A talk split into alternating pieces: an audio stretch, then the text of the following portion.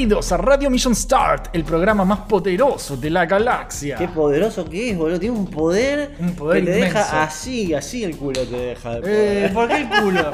¿Por qué el culo? ¿Qué necesidad, boludo? Eh, porque a veces decimos cosas tan fuertes que para algunos es como una patada en el culo. Por eso. Oh, yo pensé que tenía que ver con cagar, no importa. No, pero no importa. Gente, mi nombre es Jopo, soy el anfitrión de este mágico podcast donde hablamos de lo que se nos da la gana, cuando queremos, como queremos. Me acompaña, como es costumbre, Ah. el buen señor Abel. ¿Cómo estás, Abel? Bien, contento, contento. Porque para los que revisan mi Instagram o los que más o menos ven que de vez en cuando hago algo en las redes sociales, deberían saber todos que tengo mi pasaporte europeo al final. Sí. Legalmente tengo un documento que comprueba que no soy argentino al 100%. Sí. Por lo tanto, me enorgullece tener sangre de, De otra otro, cosa. de, de un país en serio, ¿viste? De un país Ah. que va de todo un, en realidad de todo un, ¿no? Una mierda mucho más grande que solamente un país. Claro. Pero de una cultura distinta, llamémosla, ¿no? Claro. Boludo, el sinfín de problemas para conseguir ese puto Pasaporte. papel que te me corresponde por, por derecho porque soy ciudadano, pero boludo, años, Sí. años de, de pendejadas, de, de llenar formularios de que tarden dos meses para decirte, ah no, esto no es lo que tenías que llenar. Y cosas así, boludo, a tal punto de decirte boludeces como por ejemplo, che, este, en, en la, la forma que vos llenaste dice que tu abuela es Lisa Orondina Arbiti. Sí, le digo, ¿qué, ¿qué tiene? Y la factura que vos pasaste del lugar donde estás viviendo figura Lisa Arbiti.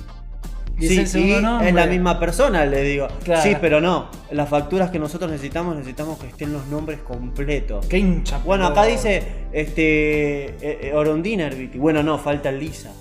Y así ir buscando facturas para ver. Mirá las Eh, ¿Sabes cómo pendejadas, es? boludo. Es como cuando subís un video a YouTube Sí, y te dice literal.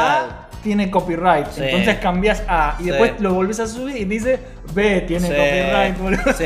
Hablando de pendejadas de YouTube, no sabes lo que me pasó con el video del cómic de He-Man que yo había hecho. Sí. Un montón de tiempo que está subido, ningún problema. Cuando estoy viendo lo de subir mi último video que fue el de Heavy Metal, veo que me dice, "Eh, problema de copyright. ¿Por qué? ¿Por qué digo, ahora? What the fuck? ¿Cuál es el problema? No, no hice, no hice nada, infring- no infringí ninguna norma de copyright. Acá la música que vos usaste, si la música que yo uso es de free copyright, motherfucker. What the fuck, boludo, posta, ¿qué, qué mierda? Y, y me fijé, viste, fui, puse, les mandé un, un comunicado a los de YouTube, le puse, sáquenme este, este cosa que me pusieron porque yo no estoy infringiendo nada. Acá está el link del video donde yo saqué la música, acá está la descripción del video que dice, esto es libre copyright. Es más, los capos que hicieron esa música pusieron, boludo, si YouTube te rompe las pelotas con esto, Andá, avisanos a nosotros desde la página oficial. Fui a la página, les puse el link de mi video, les dije esto es lo que me está pasando, puso y me mandaron, estás libre de copyright, vos no, no tendrías por qué tener problemas. Eh, claro, no tuviste la, co- la culpa. y después de un tiempo me alegra decir que creo que fue una semana o dos o tres, no sé cuánto. YouTube al final me sacó el problema del copyright. Pero mirá qué putos que son. Eh, Incluso cuando estás poniendo, esto es free copyright. En el video pones, usé este tema de, esta, de, esta- de este canal que es free Sí, sí, sí, sí, copyright. sí, pero no les Aún importa. así te boludo. rompen las pelotas. No les boludo. importa, pero bueno, ya dejaste de sufrir con toda la burocracia de YouTube y de, y de los pasaportes. De YouTube no sé, creo que todos vamos a sufrir Sí. para siempre la burocracia. sufriendo. Lo que sí es que, ah, digamos que ahora no hay nada que el Estado pueda hacer para decir que no tengo descendencia europea y poder irme a la pija cuando pueda. boludo. Claro. Eso es lo más importante. Bueno, una buena, boludo. Una buena, boludo, una buena. Y encima ahora no vas a tener que pagar alquiler porque te vas a mudar de nuevo. Sí, sí, para No. tratar de, de hacer las cosas como Para se puede. juntar La- plata para La irse. única boludo. forma, la única Sí. forma que se puede hacer, la única manera, boludo. Bueno, pero tranqui. Yo también tuve buenas noticias esta semana. Capaz cuento un poco en detalle después. Pero básicamente me entró más laburo del, del laburo que hago yo. Eh, o sea, pero dentro del laburo que ya tengo. Claro. Tipo, en la empresa que ya estoy, eh, en el estudio de abogados, eh, me, me ofrecieron más responsabilidades por más guita, eh, no estar más en negro, Cool. eh, eh, un montón de cosas que tienen que ver con campaña publicitaria, diseño, Mm. cosas que yo sé un poco más que corregir informes, ¿viste? Claro. Entonces, ¿viste? Me gustó, me gustó, pero nada, van a ser unas semanas arduas de acostumbrarse, eh, pero no importa, estoy contento, boludo. Bueno, eso es estoy lo contento. importante. Bueno, ¿Tenés alguna recomendación esta semana de, de cómic, de serie, de juego, de peli, de, de, de- juego, bueno. No vimos Spider-Man ninguno, me No, parece. no, no. No, No, no, no yo no fui a ver. Pero a mí sí me interesa. Bueno, pero, no la, no me interesa. pero no. Yo no la voy a ver, así que. ¿No? ¿No la vas a ver? No, no. Estoy contento igual de que yo me enteré que no hicieron pendejadas Sí. en esa película en el cuanto a que yo decía, ¿sabes qué? Los van a poner a, a Tobey No, no me digas nada. dos- No me digas digas nada. nada. pero digo, los van a poner dos minutos y, y se terminó, o los van a poner dos minutos y los van a matar. ¿Sabes? Táctica Kevin Smith, He-Man, ¿no? o sea, que es lo que están haciendo ahora. Basta de He-Man, Bueno, eh. me alegra informarte que no. Todas Bueno. las reseñas que yo escuché dicen que esas pendejadas no están. Así que es, es- es bueno cómo rehusaron a estos, a estos actores de las viejas franquicias. O sea que sí aparecen. Eh, aparecen, pero no solo aparecen, sino que tienen un, un rol importante y cumplen una función. Eso es bueno, eso Sí. es bueno. Yo lo más probable que haga es que vea solamente esas escenas. en- Me voy a quedar de culo. en yo. Cuando lo vea me voy a quedar Claro. de culo. Bueno, Y bueno, recomendación, yo acabo de ganar el Blade Age of Darkness, que me lo Sí. regalaste vos como un muy lindo regalo de Sí. regalar en Steam. Pero ¿por qué era importante? Porque esa versión que me regalaste vos era la versión que funcionaba con los sistemas operativos modernos. Sí. La- todas las versiones del Blade que había antes eran totalmente obsoletas ya, porque eran para Windows muy viejos y el Windows moderno tenías que hacer horrores para arrancarlo. Esto creo que ya lo habíamos hablado y todo. Pero lo que quiero informar es que gané la versión completa en, en HD to- y todo parece funcionar perfectamente. Así Excelente. que es una buena, una, una nueva, una Le puedes dejar una reseña. No la cagaron. Viste que ahora que lo terminaste, puedes dejar una reseña Sí, en le voy a Steam dejar. positiva que diga anda todo bien, Sí. boludo. También gané el fucking Valfaris, que es el juego plataformero heavy metalero que recomendé la otra vez. Sí. Lo gané y tengo que decir que el nivel de dificultad que tiene es desafiante, Sí. pero creo que es al nivel justo de motivarte a que quieras seguir intentando. Sí. Este, me pasó eso con dos niveles en particular, con uno cerca del final que era como una caída libre de, de muchos enemigos con diferentes maneras de matarlos. Sí. Y tenías que acordarte de los patrones, ¿viste? Pero eran muchos, eran muchos y era difícil. Y bueno, lo logré pasar, y, pero después de muchos intentos, o sea, tuve que posta decir, a ver, lo quiero matar, lo quiero matar, lo quiero matar. Y con el malo final lo mismo. Perdí muchas veces, pero si te, te calientan lo suficiente para que vos digas, no, este hijo de puta, lo quiero matar. ¿viste? Claro. Y poder hacer las cosas bien. Y es todo también acerca de ser ágil, tener rapidez mental y, y acostumbrarte también a los patrones de los enemigos, que igual no tienen patrones muy robóticos que digamos. Claro. Cambian ligeramente. es las medio cosas. aleatorio, medio- Es medio aleatorio en el sentido de que un segundo de diferencia en el que vos saltaste antes o saltaste después te puede costar una parte muy importante de tu vida y te puede cagar todo el ritmo de las batallas. Claro. Pero bueno, este también lo gané y tengo que decir que fue una muy buena experiencia. Lo súper recomiendo el Valfaris también. Excelente. Sí. Yo estuve jugando un par de cosas. Estoy rejugando. eh, quería hacer una review para fin de año para el canal y, y que quería que fuera de Super Metroid. Porque nada, creo que para cuando salga este video, este podcast, ya va a haber salido la review de Super Metroid. Em, pero nada, me recopé con un montón de juegos así tipo Metroidvania de nuevo. Tengo ganas de hablar, porque encima hice el listado de los mejores del año. Sí. Y creo que el primero va a ser un Metroidvania también. Y, y nada, y me puse a jugar de nuevo muchos Metroidvania, estuve jugando un montón. Unos que no conocía, que los estoy descubriendo ahora. Unos Sí. que me habían regalado. Eh, y la verdad que estoy viciado con muchos juegos. No voy a hablar de ellos todavía. Mm. Voy a, a esperar a, a que salgan en los videos. Y lo que sí puedo recomendar, que este sí está en los videos del Indies del año porque me encantó, es un juego que se llama Fight Night. Es Fight el, Night. el caballero de las trompadas. A la ¿sí? mierda. Es, es un es- Imagínate el, el Doom o cualquier shooter en primera persona, pero los trompazos de boxeo con un caballero. Es un eh. caballero que va por una dungeon, ¿viste? Es una torre siniestra con muchos pisos temáticos. Y, y, digo- y los cagas a trompadas. Cool, cool. Y les tenés que hacer combos y qué sé yo qué. Eh, eh, tiene mucho puzzle también. Eh, cada mapa es un laberinto. La verdad que me, me gustó, Copado. pero no lo pude terminar. Mm. Porque largaron un parche de actualización Sí. y me cagaron los ítems del inventario. Ah, bueno. Y me cagaron el progreso. Nah, Así que no lo recomiendo por eso, pero igual, cómprenlo o, o bájenlo trucho como quieran.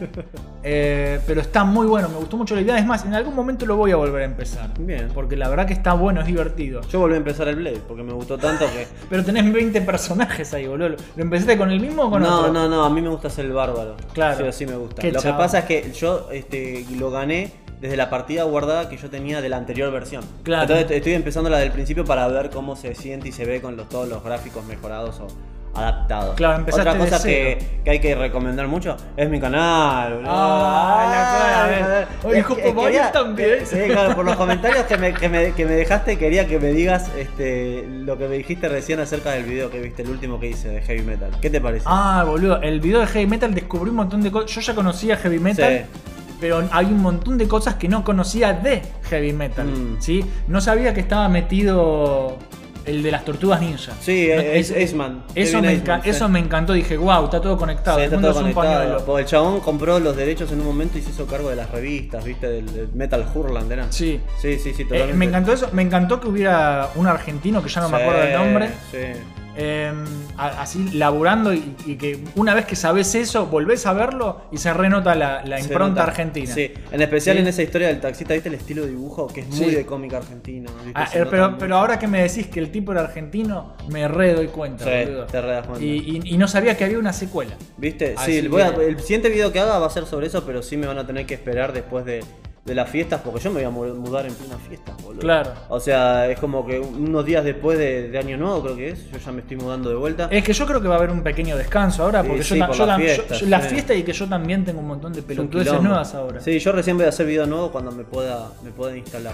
Pero bueno, para los que no, vi- no fueron a mi canal todavía, que veo que son muchos, este, vayan al canal, al canal de la. Cueva de Abel, claro, porque veo que tenemos un montón de suscriptores en Mission Star, pero no tengo ni la mitad en la Cueva de Abel. Entonces, ni, ni- ni un tercio ni un cuarto. ni un tercio, ni ni un cuarto, ni nada. Entonces, por favor, si les interesa lo que hacemos acá, y aparte quieren aprender, como dijo acá Jopo, quieren aprender sobre películas animadas viejas, series viejas o cómics desconocidos o poco, o poco conocidos, Sí. bueno, vayan a mi canal porque no solamente la vas a pasar bien, sino que vas a aprender cosas. Sí. Y esas cosas valen la pena. Y, hab- y hablando de cosas viejas que, que quiero recomendar, Sí. la- mi otra recomendación que quiero hacer es la videoteca que tiene Netflix para pobres. No sé si ya la recomendé, Creo que pero, sí. pero por las dudas quiero, porque está actualizada ahora. Eh, ¿Viste Santiago Slavi que siempre nos comenta? Sí. Él tiene un sitio que es Netflix para pobres, Netflix con Z, porque es Netflix trucho. es trucho y gratuito, como debe Como ser. tiene que ¿no? ser. Pero ¿Y lo- ¿Qué series tiene? ¿Qué catálogo? no, todo, todo, todo lo que es eh, tipo. eh, eh, para los hosts se dice abandonware, cosas que ya no se Sí. distribuyen. Entonces, él tiene acumuladas una montaña de cosas, de películas, de series. Está, tipo, creo que encontré eh, justamente la que vos recomendaste. Pero tiene un montón, tiene un montón. de- Voy a revisar, por ahí tiene series que me cuestan mucho bueno, muchas series raras, mucho eh, eh, cosas que de otra forma no, no encontrás. Y además que si vos sos estudiante de animación, y como he notado que, viste, nosotros hablando que nos gusta la animación Sí. y todo eso, y que he notado que hay un par de, de gente que comenta que también está interesada en eso, me parece que le puede ser muy útil Mm. si van a Netflix para pobres y buscan la videoteca que hizo. Porque posta es, es muy completa, es demasiado completa, es muy Mm, extensa. Too much. Em, pero si te, te- no sé, te pones a ver algo random Sí. por día y vas descubriendo joyitas y, y- y te, te alimenta. Te- más si querés Wow. aprender de animación, si querés ver técnicas distintas, si no querés ver. Porque ahora es todo muy comercial. ¿sí? Sí. Todo lo que era el arte. Mm. Hoy en día está hiper comercializado, a mí me rompe, ya es lo que nos quejamos toda la vida, sí. ¿no? Pero eh, antes las cosas se hacían distinto y yo lo voy a defender toda la vida, eso, sí, por supuesto. Eh, porque ahora se nota. a- se a- super nota. Ahora hay tan pocos trabajos que son hechos con cariño. Mm. Eh, ¿Viste todo este quilombo de los NFT? ¿Entendiste algo? Eso de los monos. Eh, ¿Cuál de los monos? hay unos monos que, que son imágenes. Te venden un JPG, boludo. Dice JPG. Ah. es, es la- el primer tweet de internet, ¿viste? Sí, y, se sí. vende, y son idioteces. Son idioteces. Son idioteces. Sí, Y quieren meter juegos con esas cosas. Ahora quieren meterle al, al juego, al cine, a todo lo que puedan NFT y se mátenselo en el orto, boludo. En el culo. La verdad que- ¿A quién le interesa? Es una desgracia. Pero bueno, hoy vamos a hablar un poco de desgracias. Mm. De desgracias accidentales. Tal vez. ¿Sí? Vamos a hablar de una persona muy particular. Mm, de los eh, viejos tiempos. De los re viejos tiempos, años 20, 30, casi Sí, 40. más o Sí, esa fue la era. Esto era de, de la época de la radio. Sí, ¿sí? sí. Esto es después de la Primera Guerra Mundial, pero antes de la Segunda Guerra Mundial. Esto es un periodo entre guerras. ¿sí? Hay Eh, que tener mucho en cuenta eso, para saber tener- el peso social que tuvo todo. Sí, porque vienen asustados de una guerra Sí. y con cagazo de que se viene otra guerra. Sí, pero Sí. tal vez esa guerra No es la que de no es la que piensan ni de este mundo. Claro, boludo. bueno, eh, es que justamente vamos a hablar de una guerra. Es una guerra que, que fue una guerra falsa, trucha, pero que asustó a mucha gente. Pero fue real en muchos sentidos. Fue real en muchos sentidos, Claro. boludo. Di- Digámoslo de esta manera, la, la única vez en la que el planeta Tierra real, el nuestro, realmente pensó Que estaba siendo invadido por extraterrestres. Sí. Y hubo una alerta mundial, boludo. Hubo Fue- un montón de problemas con eso. Es Sí. una locura. Es- no estamos hablando de dos o tres gatos locos que dijeron hay una invasión. No, No, estamos hablando no, no. de Un puto toda, país. toda una sociedad confundida por medios de comunicación que eran eh, para entretenimiento, pero se malinterpretó todo Sí. y hubo una histeria masiva. Eso fue lo que pasó. Estamos hablando de Orson Welles, Sí. el capo de Orson Welles, que, que tiene unas cosas re épicas. Orson Welles, que-. Vamos a hablar un poco de Orson Welles porque es un genio. Y La Guerra de los Mundos, Mm. 1938, viejísimo, boludo. Viejísimo. Fines de los años 30, la verdad. Eh, que transmitió La Guerra de los Mundos por radio. ¿sí? La Guerra de los Mundos ya era libro. Pero eh, nada, él lo transmitió por radio. De forma muy creíble, debemos agregar. Demasiado. Claro, porque como el tipo era un tremendo actor y locutor, Sí. el tipo hablaba con un realismo y una seriedad. Lo- porque además el formato era Claro, tipo. tipo- era un programa de noticias. Sí. Eso es lo loco. Está llenando de Claro. gas las calles. Claro. Lo que es muy loco de lo que pasó con él es que justamente había, igual yo tengo entendido que al principio del Aclararon, programa boludo. decían en el principio, Pero nadie esto es un al programa fi-". principio. Claro, era el problema con la radio, o sea, vos eh, cambiabas de, de frecuencia y te encontrabas con algo que si vos escuchabas que el narrador no estaba siendo exagerado o no estaba siendo ridículo, si escuchabas a alguien serio hablando de algo, ibas a creer que era verdad. Claro. Y su programa lo que tenía era que el único programa ever que estaba hecho con formato de noticiero. O sea, notici- era un noticiero. Sí, era un noticiero. El tema. el tema. Entonces la gente se confundió bastante. Bueno, ahora vamos a entrar más en detalle de, eh, de- con estas cosas. Sí.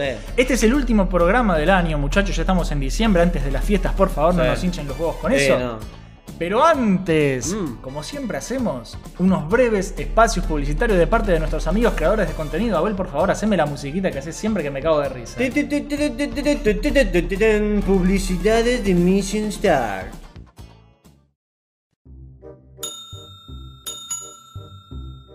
Hola, estoy buscando un podcast, algo que me entretenga en el viaje al trabajo, que me haga reír y que sea retro, pero no tan retro, por favor.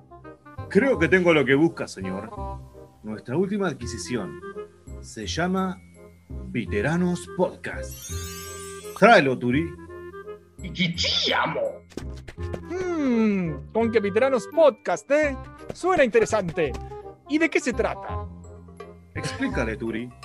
En Veteranos puedes encontrar memes, cine, videojuegos, memes, videojuegos, memes, memes y más memes. Detente, detente, Turi. Deja que mejor lo explico yo. En Veteranos Podcast vas a encontrar videojuegos, cine, series, análisis y recomendaciones. Todo esto gratis. Y recuerden que nos pueden encontrar en Facebook como Veteranos Podcast, en YouTube como Los Veteranos, en Evox, Google Podcast, Spotify, Pocket Cast y tu plataforma de podcast favorita. Suscríbete y compartí. Me puedes encontrar en YouTube y en Twitch de la misma manera, ¿no? Como Carry Berserker. Así que. Tal vez no sepas de mí, tal vez yo sepa de ti. Wow. Pero esta vez aprendí que no sé cómo editar.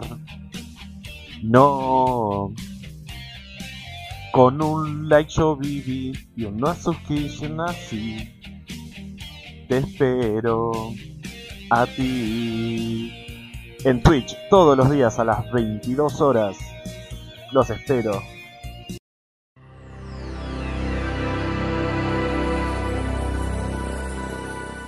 Si este sonido desbloqueó en tu mente un montón de recuerdos, o si te pasabas las tardes frente a una 486 tratando de descubrir el secreto de Monkey Island, o cómo salir del calabozo de la mansión Edison, este canal es para vos.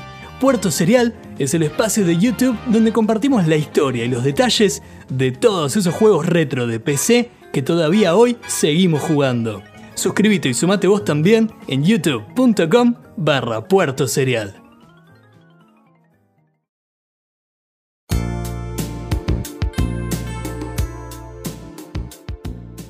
Los audios que escuchaste son anuncios de amigos creadores de contenido. Si vos también querés escuchar tu propio anuncio en Radio Mission Start para que promocionemos tu material y bla bla bla bla bla bla bla, hacete amigo, mandanos un audio de más o menos un minuto, no Eh, te vayas a la chota. Sí, no nos hagas Sí. algo de media hora porque no nos, mandes una, no nos mandes una guerra de los mundos. No, por favor. Sí, por favor.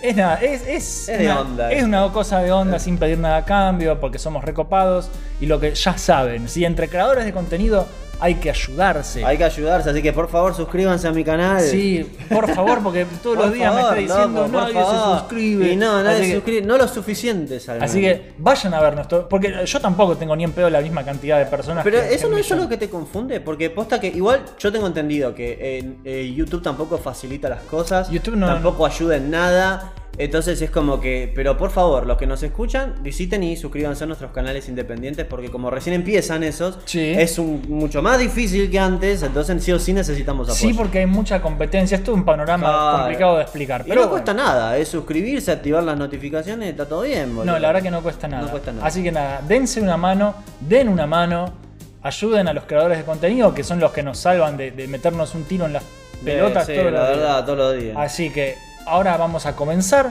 con el programa ya número 70. Sí, ya- 70 ya es 70. número de viejo, ¿eh? Eh, Número 70, Radio Mission Start, Orson Welles y la troleada más épica de la historia. Porque realmente lo fue, boludo. lo fue. Realmente fue la troleada Fue- más tal vez épica. haya sido la primera troleada ever. Sí. Al, al menos con tanta. Más sí, gravedad, ah, con, ¿no? con- con el- con el- la, la llegadez me sale. Qué pelotudo, no sé hablar. con, con, todo lo que impa- el impacto que produjo es gigante. Es gigante. Pero bueno, ¿quién poronga era Orson Welles? Se estarán preguntando ustedes. Yo acá tengo unas notas que, que escribí más o menos de quién carajo era Orson Welles. Orson Welles era un muchachito, Mm. un, un niño, ¿sí? Nació, que eh, esto es crucial, esto es crucial. El pibe nació en el lugar y en el momento correctos, Ajá. que es lo que no nos pasó a todos nosotros. Sí, la verdad, ¿no? Básicamente, este pibe nació durante Estados Unidos durante lo que era el apogeo del entretenimiento mediático o, o el renacer del entretenimiento mediático. Claro. ¿sí? Es el auge de la radio, es el comienzo de la época dorada de Hollywood. Claro, ¿sí? sí. Porque esto, de- después de la Primera Guerra Mundial, el, el Hollywood explota. Sí. Y se ponen a hacer películas a lo pavote. Sí, hasta-. Y, y después cuando se ponen políticos Uh, con la guerra, que hacen mucha película de, de- de- de Ujú. los malvados nazis, etcétera, y cosas que quedan. Esto da para otro programa, la historia del cine. Pero nada, una locura. Y era una era donde todavía había muchas cosas por inventar. Sí, sí. Porque eh, hoy no hay nada por inventar, No, lamentablemente.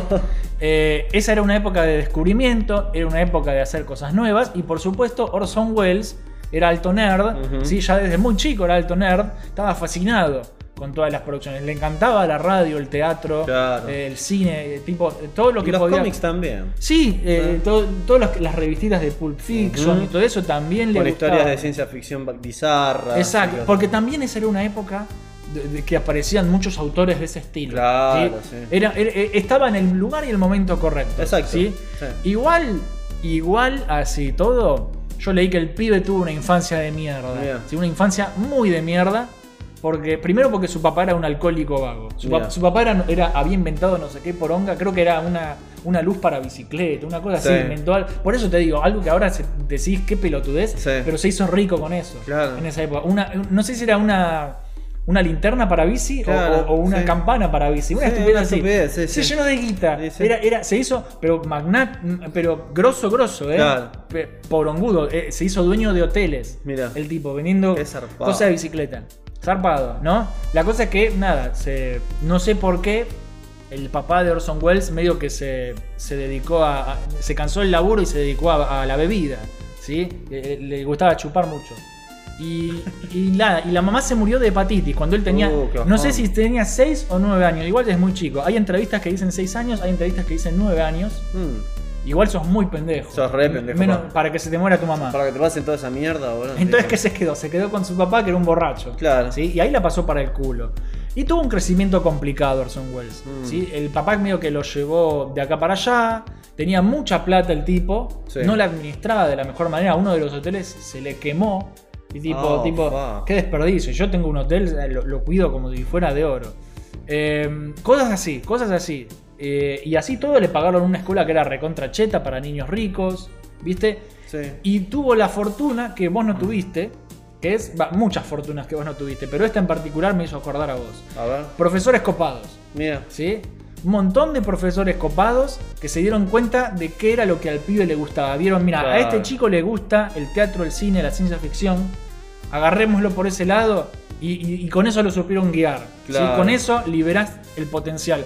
Es la importancia de la educación, vos que sos ¿Viste? profesor. Sí, sí. Cuando vos en- entendés eso, boludo, eso es educación. Eso te demuestra que antes también el rubro de la docencia era otra cosa. Era realmente personas que querían encaminar a los jóvenes y enseñar, no como ahora. Bueno, pero estos ¿no? eran profesores, pero, bueno. estos eran profesores de escuela privada Sí, bien paga. sí. Es muy distinto. Bueno, pero de nuevo, en esa época, un profesor de una escuela privada bien paga era un profesor de la puta madre. O Sí. sea, sabían hacer la cosa. Ahora, ahora es dudoso en todos los, los campos. A veces Claro. en las que hay guita son peores que en las que no hay guita. ¿Entendés? Es como que. Claro. Bueno, la cosa es que cuando él ya tenía unos 15 años más o menos, también se le muere el papá. Ah, bueno. ¿sí? O sea, se quedó huérfano, huérfanísimo. Extra huérfano, ¿viste? Eh, y nada, traumas por doquier. Sí. ¿sí? Traumas, como si se te- vivís con tu papá borracho y encima se te muere. Que uno quiera a los padres igual por más que cometan errores. Sí. Pero bueno, traumado. El Sí. pibe traumado, ¿quiénes lo contuvieron? Los profesores. Mira. ¿Entendés? Eh, fue un tipo que a pesar de estar hecho mierda por dentro, ¿sí? Supo convertir todo ese quilombo interno que tenía, todo, todo ese malestar Sí. interno que tenía, en trabajo y en arte y en pasión por lo que le gustaba. Es como que lo, lo supo encaminar eh, para, para producir contenido, ¿entendés? Pero porque tuvo la suerte de que hubo gente que lo guió. Él, Mm. Claro. siem- él en entrevistas siempre dice, yo fui un demasiado afortunado. Sí. Él sabe que fue afortunado. Sí, claro. Él tiene eso. Hay un montón de entrevistas. Voy a hablar de las entrevistas porque las entrevistas son increíbles. Bueno. Eh, pero nada, el tipo. Que, eh, eh, es más, en una de las entrevistas dice que él estaba desesperado por no ser educado. Y, y terminó siendo educado sin darse cuenta de alguna manera. Mm. Porque nada, se la pasaba haciendo obras de teatro, en radio. Es como que lo educaron por ese lado. eh, pero igual lo formaron. O sea, terminó siendo un, un señor caballero, ¿viste? Eh, pero con lo, lo que a él le gustaba. O sea, es lo mismo que te dije recién, supieron encaminarlo. Y, y nada, le gustaba contar historias, era un, era un contador de historias, era un narrador, era un, en- un entertainer. ¿sí? Claro. Es un tipo que le gustaba entretener a la gente, darle alegría a la gente, que te despierten emociones, que te haga sentir cosas. Era un tipo que le apasionaba eso y eso es a lo que se quiso dedicar y lo hizo y le salió re bien. Sí, sí, ¿sí? perfecto. Era un artista del entretenimiento desde muy chiquito, muy chiquito, muy joven. notaba. Y tratando de ser educado, tratando de no ser educado tradicionalmente, terminó siendo muy educado, muy empático, muy interesante. Eh, se nota, si vos ves las entrevistas, que en YouTube está lleno, vos Sí, en YouTube, Hay varios. en YouTube buscás Orson Welles, pones cualquier entrevista y el, el tipo. eh, son todas entrevistas viejas porque el tipo se murió en el 85, ¿sí? Dentro de todo, hace poquito. Yo ya estaba, ya todavía no había nacido, vos tampoco. Claro. Pero igual, vos lo ves hablar, Orson Welles, y te das cuenta que es educado, que es carismático, que es hipnótico. Y sí. tiene, una- tiene unas cosas magnéticas. Lo Y- y- tiene. pero, pero no es que es un creído. Y Él, él se decía de sí mismo que sí, era creído y, y- y un, un chanta decía que era. Él decía, él, yo soy un estafador, Ay, decía, porque te vendo una historia que no es verdad. Cosas así decía. Claro, sí. Es, es una falsa humildad. Son esos, son esos, este, esos artistas que, que tienen esta especie de humor negro acerca de lo que hacen, ¿viste? Que está muy bueno, a mí me gusta porque hay una humildad ahí, pero al mismo tiempo hay como un... Pero hay un respeto propio por un su respeto trabajo. propio, pero al mismo tiempo es como que sobrecritican su- sus propios trabajos, ¿viste? Es que sí, boludo. Sí. Y nada, tiene un carisma inmenso el tipo. Y, y hay muchas historias que cuenta. Que te, que te caes de culo, te caes de culo. El tipo se cruzó con Hitler, Mira. ¿sí? Porque tenía un profesor, cuando porque él fue a estudiar por todo el mundo, ¿no? Sí. Y en una de esas que fue a estudiar, fue a estudiar por Europa. Y resulta que uno de sus profesores era un, medio fanático de Hitler, A medio- la mierda. era medio nazi. Entonces, nada, lo llevó a una cena, una cosa así. Y esto era antes de que explotara toda la guerra, ¿no? Pero Hitler Sí. ya. Hitler, Hitler hasta de Estados Unidos lo quería porque Sí. le, le pusieron en la, en la revista Time, ¿viste? Sí.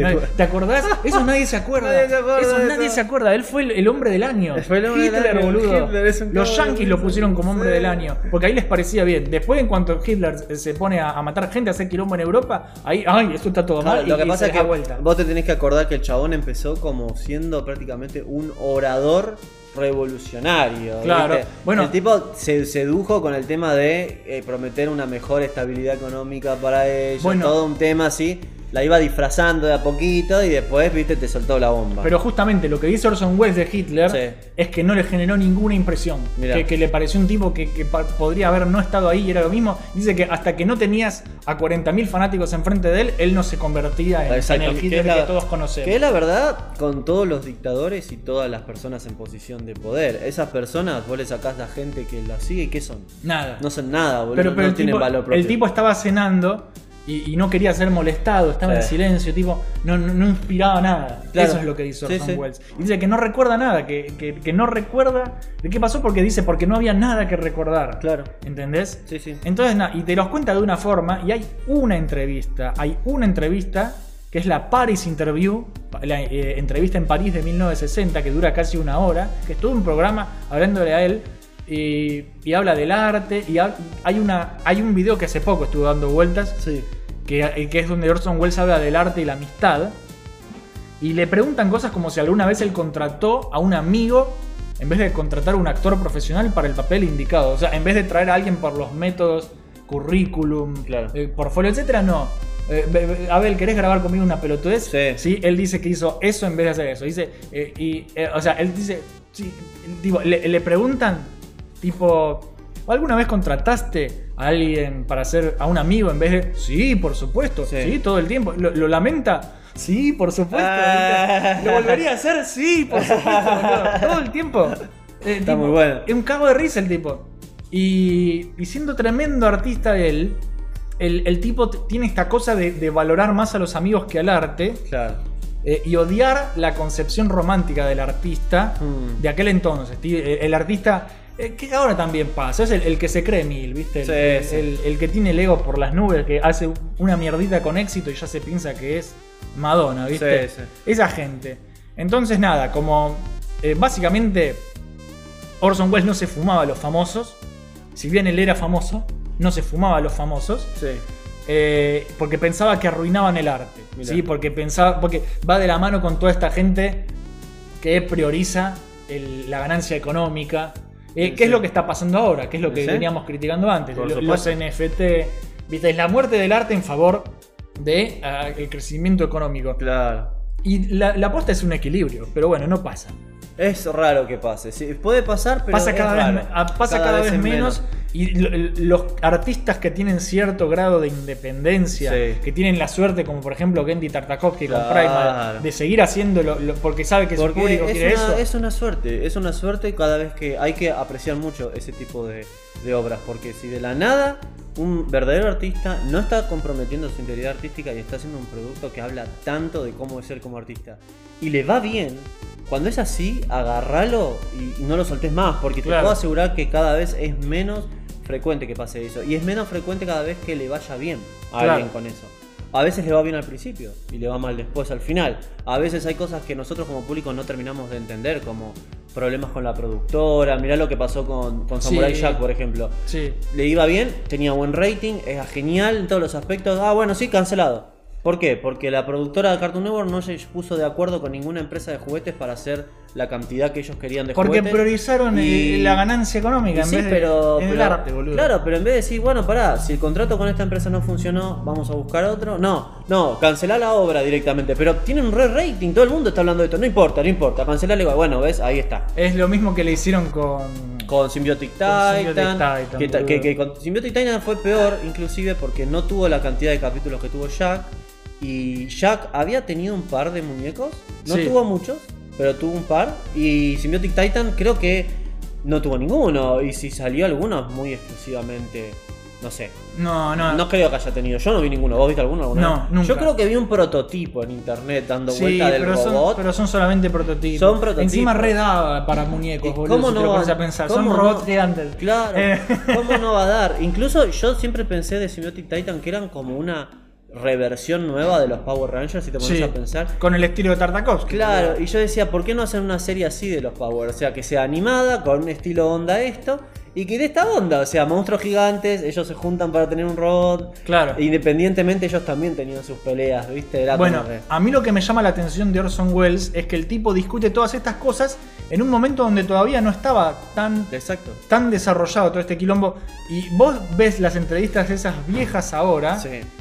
Y ahora pesan mucho, ahora tienen sí. mucho más peso, boludo. Pero Es esto porque esos tipos son unos, unos genios adelantados. Estaba re adelantado, También, boludo. también era así fucking Hitchcock. Sí. A mí algo que me encantó de Hitchcock fue en una entrevista cuando le estaban preguntando sobre la industria del cine. Sí. Y él le dijo que esto, esto para todas las productoras de hoy en día, eh, que se enojan con los fans, que se enojan con el público cuando el- al público no le gusta el producto que ellos están presentando. Fíjate lo que, lo que decía Hitchcock. Decía, ¿qué pensás del cine? El cine como arte es una de las mejores cosas que hay. Y como industria, y es una cagada. Como industria. ¿Por qué es una cagada? Porque para empezar me disgusta mucho que el público escucha esto. Decime si no es un revolucionario. Estamos hablando de un tipo del año del orto. Dice, para, para mí me molesta que el público tenga que pagar para ir a ver una película. Claro. Para mí las productoras le deberían pagar al público para que vean Claro. su mierda. ¿Por qué? Porque no, eh, no, no hay que dar nada por sentado. Vos como público no tenés que estar pagando algo sin saber vos que si el producto te va a gustar. Claro. Y si no te gusta, te- este, expresarte libremente de que no te guste.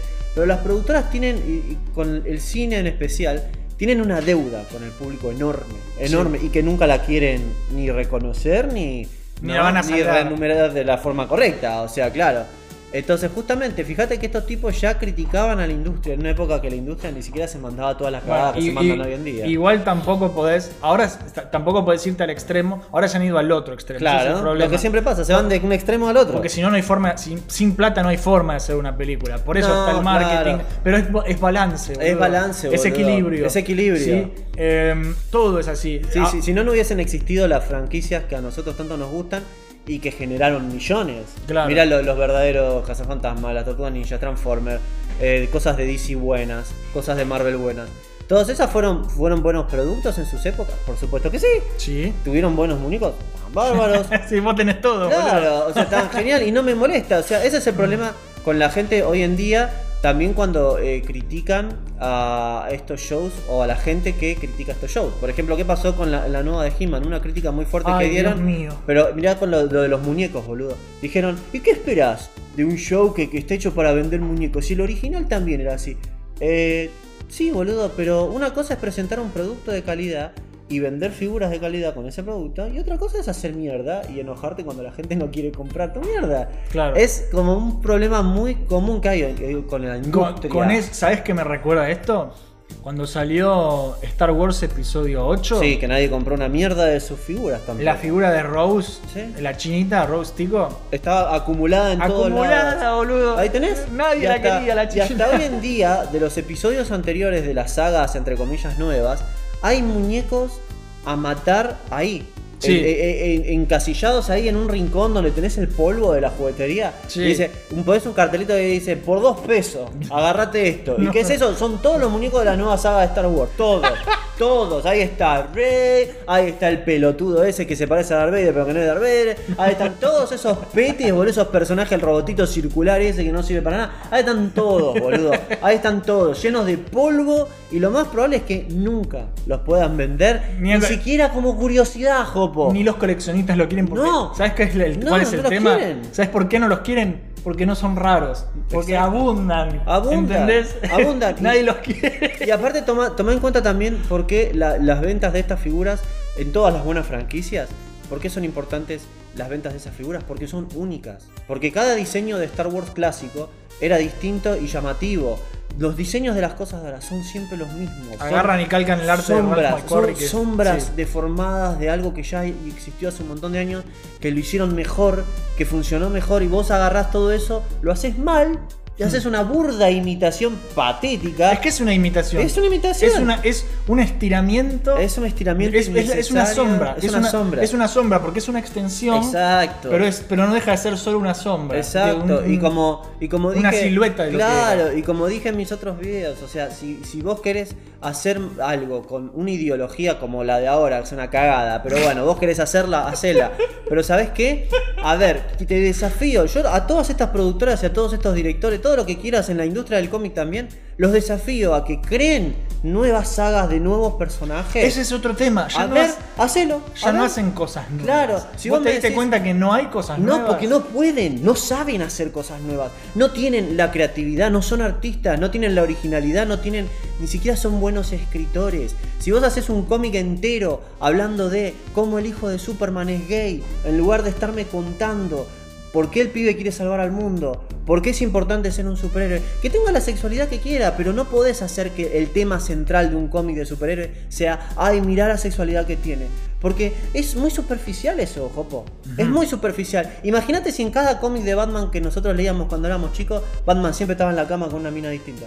Y siempre te esté haciendo acordar, uy, cómo me gustan las minas, boludo. Claro. Uy, a mí me encantan las mujeres. ¿Sabías que soy hetero, Jopo? Me encantan a mí Claro. las minas. Todo el tiempo. Y tu historia es eso. Es que el problema- malo, no. esa historia es una historia mala. el problema boludo. no es que un personaje sea gay. No, para nada. El problema es que eh, lo único que tiene interesante del personaje para mostrar es que es gay. Claro. Tipo, Es más, ellos lo alcanza. hacen interesante y ellos se, se, se autoproclaman como los creadores de los personajes que en la actualidad. incluso- Mentira. Incluso, es mentira eso. Incluso a mí me parece de alguna manera más homófobo, más racista, Sí, más lo que es. Porque cuando la única característica que define a tu personaje es su sexualidad. Exacto. Ne- Eso es sexista. O sea, Sí. justamente lo, lo que ellos están tratando de decir, no, basta, basta con esto, basta con lo otro. Bueno, vos estás haciendo lo mismo que con, con Miles Morales o estos personajes que son afroamericanos y son una sombra de un personaje. Nah, yo lo quiero a. Miles. Yo también, pero su creación, a mí me gustaría que sea un superhéroe aparte, no que sea que, un que no sea- Spider-Man. que no se llame Spider-Man. Claro, es por un. eh, Lo que ellos tienen es un error conceptual. Viste que anunciaron, anunciaron in- Sí. eh, la Spider-Verse 2. Claro. sí, Está sí. lindísima. Sí, sí, eso, eso va a estar bueno. Esa está re linda animada, boludo. Eso Pero- es el mejor producto de Spider-Man de los últimos Claro, años es, o sea, es más, Spider-Verse. es más, yo te puedo asegurar que a Miles Morales vos lo querés por esa película.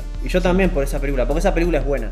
Pero vos como concepto, si vos decís, yo estoy totalmente en contra del racismo, bueno, ¿qué hacemos? Agarremos a este personaje que es blanco, Sí. lo cambiamos y lo hacemos afroamericano y listo, ahí tenés a tu personaje. Capaz- No, eso es desvalorizar a, a una etnia, porque vos me estás diciendo, la única forma en la que un personaje afroamericano o que un gay tenga relevancia como personaje es si le pones la ropa de un personaje blanco conocido. Yo- Ese es el problema. Yo hubiera, capaz, le hubiera puesto Spider-Boy en Sí. vez de Spider-Man. Totalmente. Para diferenciarlo. Este- Exactamente. porque la gente piensa, hay gente que vos le- te- lo- les decís, mira Spider-Man, y lo ven que es negro. Dicen, no, me hicieron negro a Peter Parker. No, pelotudo, no es Peter Parker. Pero ¿y por qué Es se llama. Spider-Man? Pero ¿por qué se llama Spider-Man? Justamente, para confundirte. Y vos sabías que entre eso también hay un montón... Spider-Man es Peter Parker. Claro. ¿Sí? Y después está este, este tema de los derechos. ¿Ustedes se creen que este error conceptual que hay de las etnias y todo esto es solamente porque quieren fingir que no son racistas o no son homófobos? No, no. Hay un tema de guita también con esto. ¿Qué tema de guita? todo El guita. tema de los derechos de autor. Vos te pensás que si vos creaste, eh, Jopo, al hombre araña que se llama Spider-Man Peter Parker, si yo hago un personaje que se llama Spider-Man pero no es Peter Parker, Ya yo no, zafaste. no- no te tengo que pagar Podés la misma cantidad. No te puedo pagar la misma cantidad de. No te tengo por qué pagar la misma cantidad de ¿Me estás diciendo que Miles Morales no fue creado por el maestro Stan Lee? Exactamente. Y no solamente eso, te estoy diciendo que ninguno de estos personajes ni estos movimientos son creados con una buena causa. La causa es paguémosle menos O sea a que- las familias de los creadores. Paguémosles menos, porque si yo hago una historia donde este Superman no es Clark Kent, Ah. no te tengo que pagar lo mismo que si estoy usando todo tu personaje. Solo, te pago el nombre. Solo te Vos pago el me estás diciendo que alguien le robó a Stan Lee el maestro del robo Yeah. con Spider-Man Miles Morales. Qué genio, Sí, boludo. o sea, todo, todo lo que. Qué estafador. Los ladrones entre ladrones se roban. Sí. Y, y- y siempre van a encontrar nuevas formas de robarse, nuevas formas de ser cada vez más hijos de puta. Si vamos a hablar de robos, Stan Lee no tenía nada de original porque después de todos esos personajes que él aclama haber creado, no creó nunca más nada. Claro. Y lo único que hizo fue Stripperella. Y Stripperella, eh, él fue demandado por una stripper que dijo, que mostró que ella eh, tenía un personaje de superheroína que se desvestía. Stanley fue ahí a ver un culo y unas tetas y dijo, "Ay, voy a- voy a crear mi propio personaje. Y la mina le hizo juicio. Y al final el juicio ese se ar- llegaron a un arreglo fuera de, de, de la corte. Sí. Y, el- y se canceló la serie. Porque Claro. ni siquiera era original en eso el chabón, ¿entendés? Entonces, es todo siempre con un fin este, de pagar menos guita a los creadores originales y meter una ideología que no, ni siquiera, ni siquiera ellos creen en esa ideología. Ellos Es guita, dicen, no- claro, ellos dicen, tratemos de demostrar que no somos ni A ver, racistas ni homófobos. todo- eso es lo que tratan de Todas las empresas que llega el mes del orgullo y se ponen la bandera gay en, el- en la foto de perfil, Sí. eh, no, no, eso ya es sabido. Sí, Ah, por eh, supuesto que sí. A ver, no, no lo van a hacer porque No. creen en eso. No. Es por mar, es marketing. Es marketing. Es todo marketing, es todo por y guita. todo, y todo es por una mala causa. Sepan eso, por favor. Porque uno puede decir, bueno, sí es una mierda, pero es por una buena causa. No, no, es por una mala causa. Porque lo que ellos están haciendo no es por ningún bien común. Ni ellos creen en ninguna ninguna fundamento de igualdad ni nada. No, es todo. es más, son los primeros Son que- los primeros. Son los primeros que, que vas los y- primeros. Son los más negreros, lo- Sí. los que más caen. Sí, los que explotan Cuando a los trabajadores. Viste, también. Apple poniendo cosas para anti, anti trabajo esclavo que yo que tiene a los niños en China haciéndole los Sí, teléfonos. sabe. Son los primeros, siempre son los primeros. boludo. Tapando sus chanchullos, pero, a- pero para afuera hablando Ah. maravillas de miren qué buenos somos. por y es todo mentira. Pequeña pausa. eh, ¿Cómo hacemos con la cerveza? ¿La saco ahora? Eh, trae la cerveza, trae la cerveza. Dale. Trae la cerveza, no voy a pausar una mierda. No, igual. pero te aviso para que. No, ¿qué editar? Esto, esto como vino, eh, se, se va. Eh, tipo, vos traes la cerveza, ¿sabés dónde están los vasos? No. Eh, ay, la puta que te parió. eh. Eh, voy a- me estás a hacer pausar. Bueno, vas a venir acá con la cerveza y vas a contar una mini historia de un minuto mientras yo voy a buscar los vasos. No, menos de un minuto, 30 segundos. Listo, 30 segundos. de- Empezá a hablar. Bueno. Grabando. A ver, ¿qué puedo contar? ¿Qué puedo contar? A ver. Y nada, de lo que estábamos hablando recién puedo contar. Todo esto de los derechos de autor viene corriendo desde hace tanto tiempo. O sea, en el tema de cambiarles la etnia y cambiarles la sexualidad a los personajes. Es solamente eso, no es más que eso. O sea, por derechos de autor vos nunca le vas a tener que pagar ni a un creador ni a una familia lo mismo por un personaje si vos usás el nombre completo del personaje, su identidad secreta y esas cosas. O sea, de una. Directamente ya con solamente usar el nombre vos estás pagando menos de la mitad de lo que pagabas antes. Tomás, serví y, Sí, vamos. y yo sigo hablando y de paso volvemos a, Orson Welles. Orson Welles que nos fuimos por la Ah, lo que pasa es que estos tipos criticaban la industria también Bueno, en su momento. Está re adelantado, eso es lo que estaba Claro, diciendo. eso es lo que estábamos diciendo. Eh, y lo que te decía, este tipo eh, odiaba esta clase de, de artista falso Sí. y decía que, que- que no, que no ayudan a lo que es la industria, al contrario, viste, que, que la arruinan. Y es verdad. ¿Sí? Y, y eso te muestra, cuando vos ves esas entrevistas y lees esas cosas que él decía, que lo escuchás de él diciendo, te das cuenta de qué clase de persona era. Sí. ¿Sí? Tenía integridad artística hasta el culo. Exactamente. Esa es la verdad. Por más que él decía que él no era profesional. Claro, Yo- sí. Él decía, yo no soy profesional, yo soy un aventurero. Mm. ¿sí? Un aventurero de las artes. ¿sí? Claro, porque a, a él le gustaba lo que se considera profesional muchas veces, va en contra de lo que es experimental. Cuando Ajá. vos experimentás, este, por ahí los conceptos de artista, actor, escritor, por ahí se te escapan un poco de las manos porque si vos estás rompiendo con Sí. los fundamentos básicos de lo que hace por concepto a un artista, a un escritor, lo que sea, entonces por eso seguramente decía eso. Claro, Él y ¿sabes, ¿sabés qué otra cosa les te decía? Mm. En una entrevista le preguntan si piensa que, la- que- que el cine es el culpable de la violencia por la eh, y, y la delincuencia juvenil Sí. y todo eso. ¿Y sabes qué dice el, el tipo? Si antes no había cine, ¿de qué me estás hablando? Dice. Le dice. La violencia estuvo siempre. Sí, y es la verdad. Lo único que puede pasar es que sea un, un trigger, un disparador de- de, Claro. alguien que ya está loquito. Sí, por pero no es supuesto. la película. Es como esto es la, la- la famosa, los videojuegos le hacen La mal a los famosa- niños, ¿viste? Y es como, Ustedes siempre no, se tienen boludo. que acordar de que toda rama del arte siempre va a ser una representación de algún aspecto social o, o psicológico ya existente. Y, de, y de hecho, cuando él estaba haciendo. Eh, eh, hay una frase que él tiene que cuando le dijeron, ¿por qué no bajaste un poco el tono? Por ejemplo, con la guerra de los mundos, ¿por qué no lo hiciste más tranqui? Y, y el tipo dice, You don't play. You don't play murder with soft words. Sí. Uno, no, uno no, no, no imita asesinato con palabras Y no, suaves. claro que no. Estás hablando de cosas heavy, boludo. Sí, boludo. No, no, no podés. No, no, no se puede. Entonces nada, esto, el tipo muy adelantado a su tiempo, lo ¿sí? era. En fin.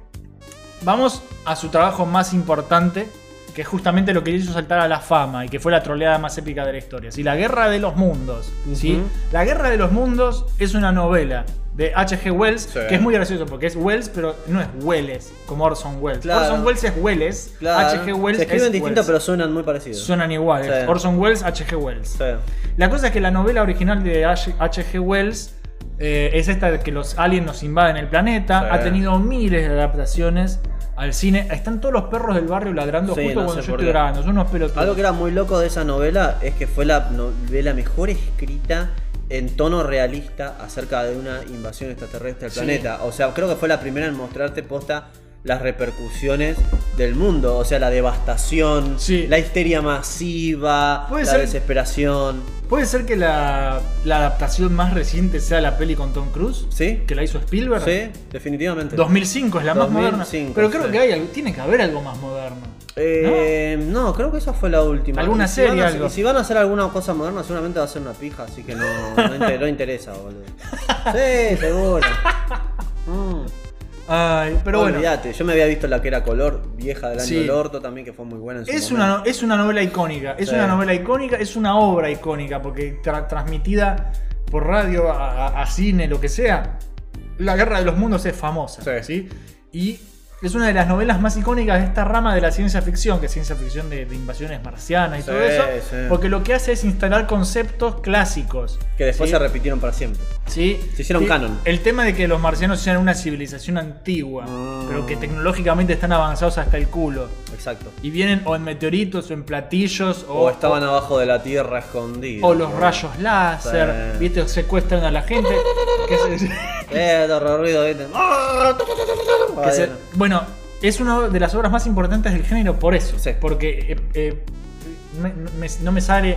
Fue eh, repercusora. fue pero planteó un montón de cosas Claro, que, planteó los, quedaron los marcados. cánones los, eh, establecidos de, Claro, de sentó, la sentó las bases, sentó Claro, las bases sí. y un montón de conceptos. Algo que era muy loco de esa novela también era. Sí. el- él fue el primero. Ese libro fue el primero en mostrarte eh, otros artefactos además de platos voladores. Sí. Hasta entonces siempre. Ahora que estoy casi tirando el Está micrófono. haciendo mierda el micrófono. Sí, Casi siempre sabe. eh, en, en las historias hasta ese momento, siempre en la imagen era viene el plato volador.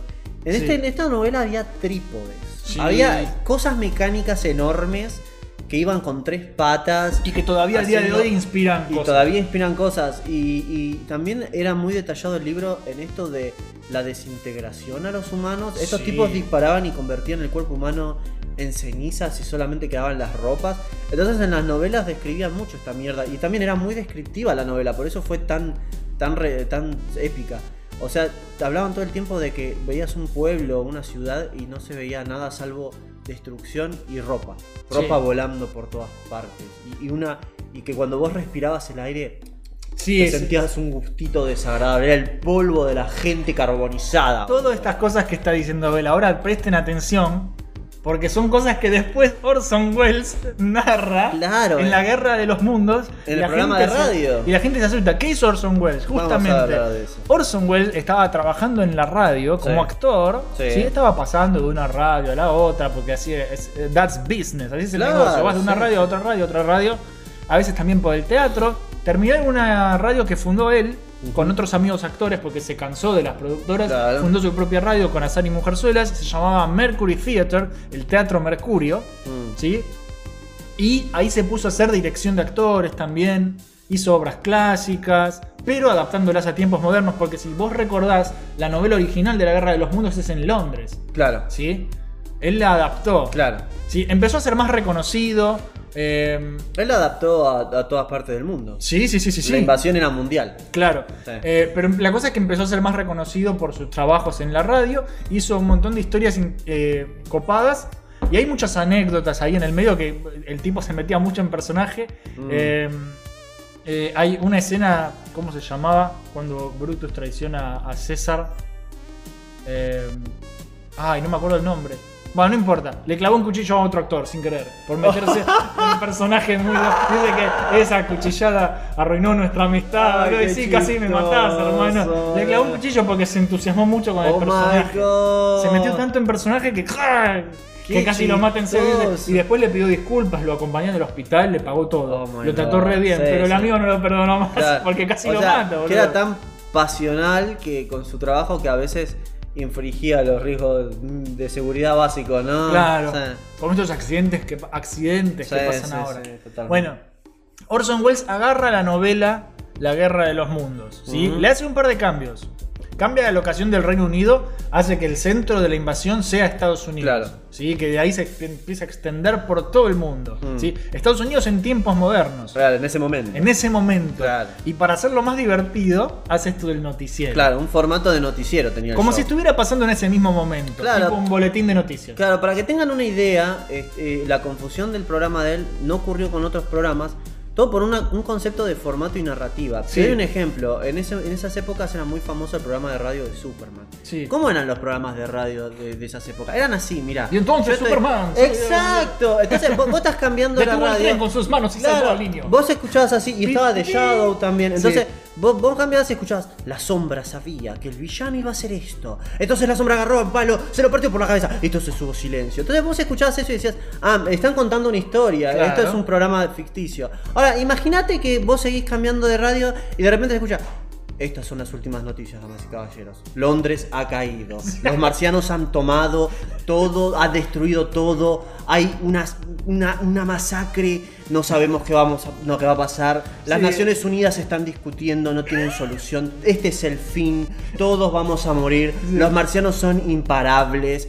Solamente dejan desolación. Eh, esto fue el noticiero de las 11 para ustedes. Espero comunicarme con ustedes mañana. ¿Y qué pija fue eso? Decía vos, boludo. ¿Eso fue una noticia? ¿En serio me estás hablando? Te cagaste. Hay una invasión, decía la gente. Sí, sí, sí, sí. Es que de hecho el comienzo del programa es como dijimos antes, se escucha que dicen, esto, Esto es ficticio. esto es una obra de ficción, Claro. pero claro, vos lo agarrás a la mitad. Claro, se ve Y que no se les ocurrió en esa época que la gente, si lo agarraba de pasada, podía interpretar cualquier cosa. Claro, y el nivel de pánico Claro, que eso generaron. también. Es lo que yo te digo del dramatismo exagerado. Porque vos escuchabas a alguien hablando de Superman, o sea, Superman pegó un salto increíble. Entonces vos te cagás de risa con esa narración. Escuchabas a este tipo súper serio, súper dramático, angustiado. Y de diciendo, repente- oh por Dios, las familias que acaban de morir en ese Sí. acontecimiento. Te ponías mal, boludo, te la recreías mal, boludo. Y acá es donde hay que tener de nuevo eh, el contexto en cuenta. ¿Sí? Eh, por las guerras, entre, estamos Sí. entre dos guerras mundiales. ¿sí? todos sensibles con esas cosas. Encima es así. em, eh, la gente empezó a salir a la calle a ver si estaban los marcianos. A ver, ¿te das cuenta? Yo sabés que escuché testimonios de esto, boludo. Después Gente que se quería suicidar antes de ser abducida, Eso, digo, y boludo. no solo es re este es el más zarpado porque te muestran lo que es la histeria masiva. Hubo gente que se entrincheró en sus casas en el campo, puso madera, fueron todos al sótano, Sí. armados hasta los dientes con, con comida para días y días. Sí. Hubo gente que a la noche al escuchar el programa de él salieron con armas a la calle paranoicos en el campo que está todo oscuro. ¿Vieron estos, viste estos bidones enormes, estanques de agua, viste, Sí. de metal que son tienen tres patas? Es un trípode. Es un trípode, hija, y empezaron a dispararle a los cosos de a los cosos de agua pensando que eran trípodes, boludo, a los tanques de agua. Eso nunca en la historia de la ciencia ficción eh, pasó, que la gente se crea tanto, es lo que decimos de esta línea tan delgada entre la ficción y la realidad. Sí. En este caso, la obra fue tan realista y tan increíble que la gente realmente creyó que había una invasión extraterrestre. Es que sí, boludo. Ah, Vos lo escuchás y arranca como si fuera el noticiero Sí, normal. claro. Te dicen el clima, boludo. El Es clima. hoy está soleado en es Nueva buenísimo. York. Imagínate que enganchabas Sí. eso y después escuchás esto acaba de llegar. Y te- es que te lo interrumpen, Claro. te lo interrumpen con unos anuncios especiales. Claro. Los científicos pueden ver explosiones Oh. en la superficie del planeta Marte, te dicen. ¿Qué será? Al rato, boludo, ¿qué Hubo es eso que se ven en los, en los cielos Nueva objetos avistados misteriosos. Después decían hubo una explosión en tal país, pasó Hay esto". entrevistas a científicos, Claro, ¿viste? y había científicos hablando, estamos muy Sí, preocupados. todos actores, boludo. Todos actores amigos de él que eran igual de profesionales que él.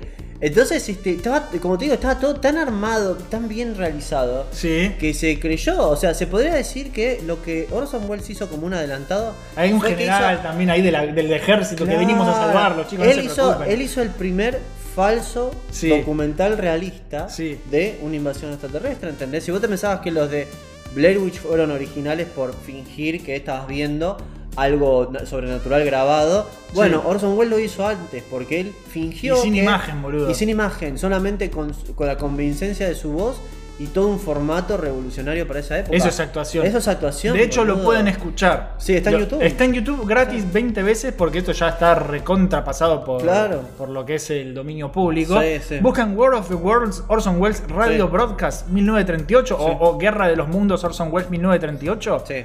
Y está con subtítulos, todo. Está todo. Eh, hay versiones regrabadas en castellano para que la gente lo Sí, escuche. La claro. verdad que es una obra de arte, boludo. Es Van- una flor de obra de arte. y, si lo escuchan van a comprender la flayada que fue. Imagínense, pónganse en el lugar de estos pobres yankees, Claro. tontos también.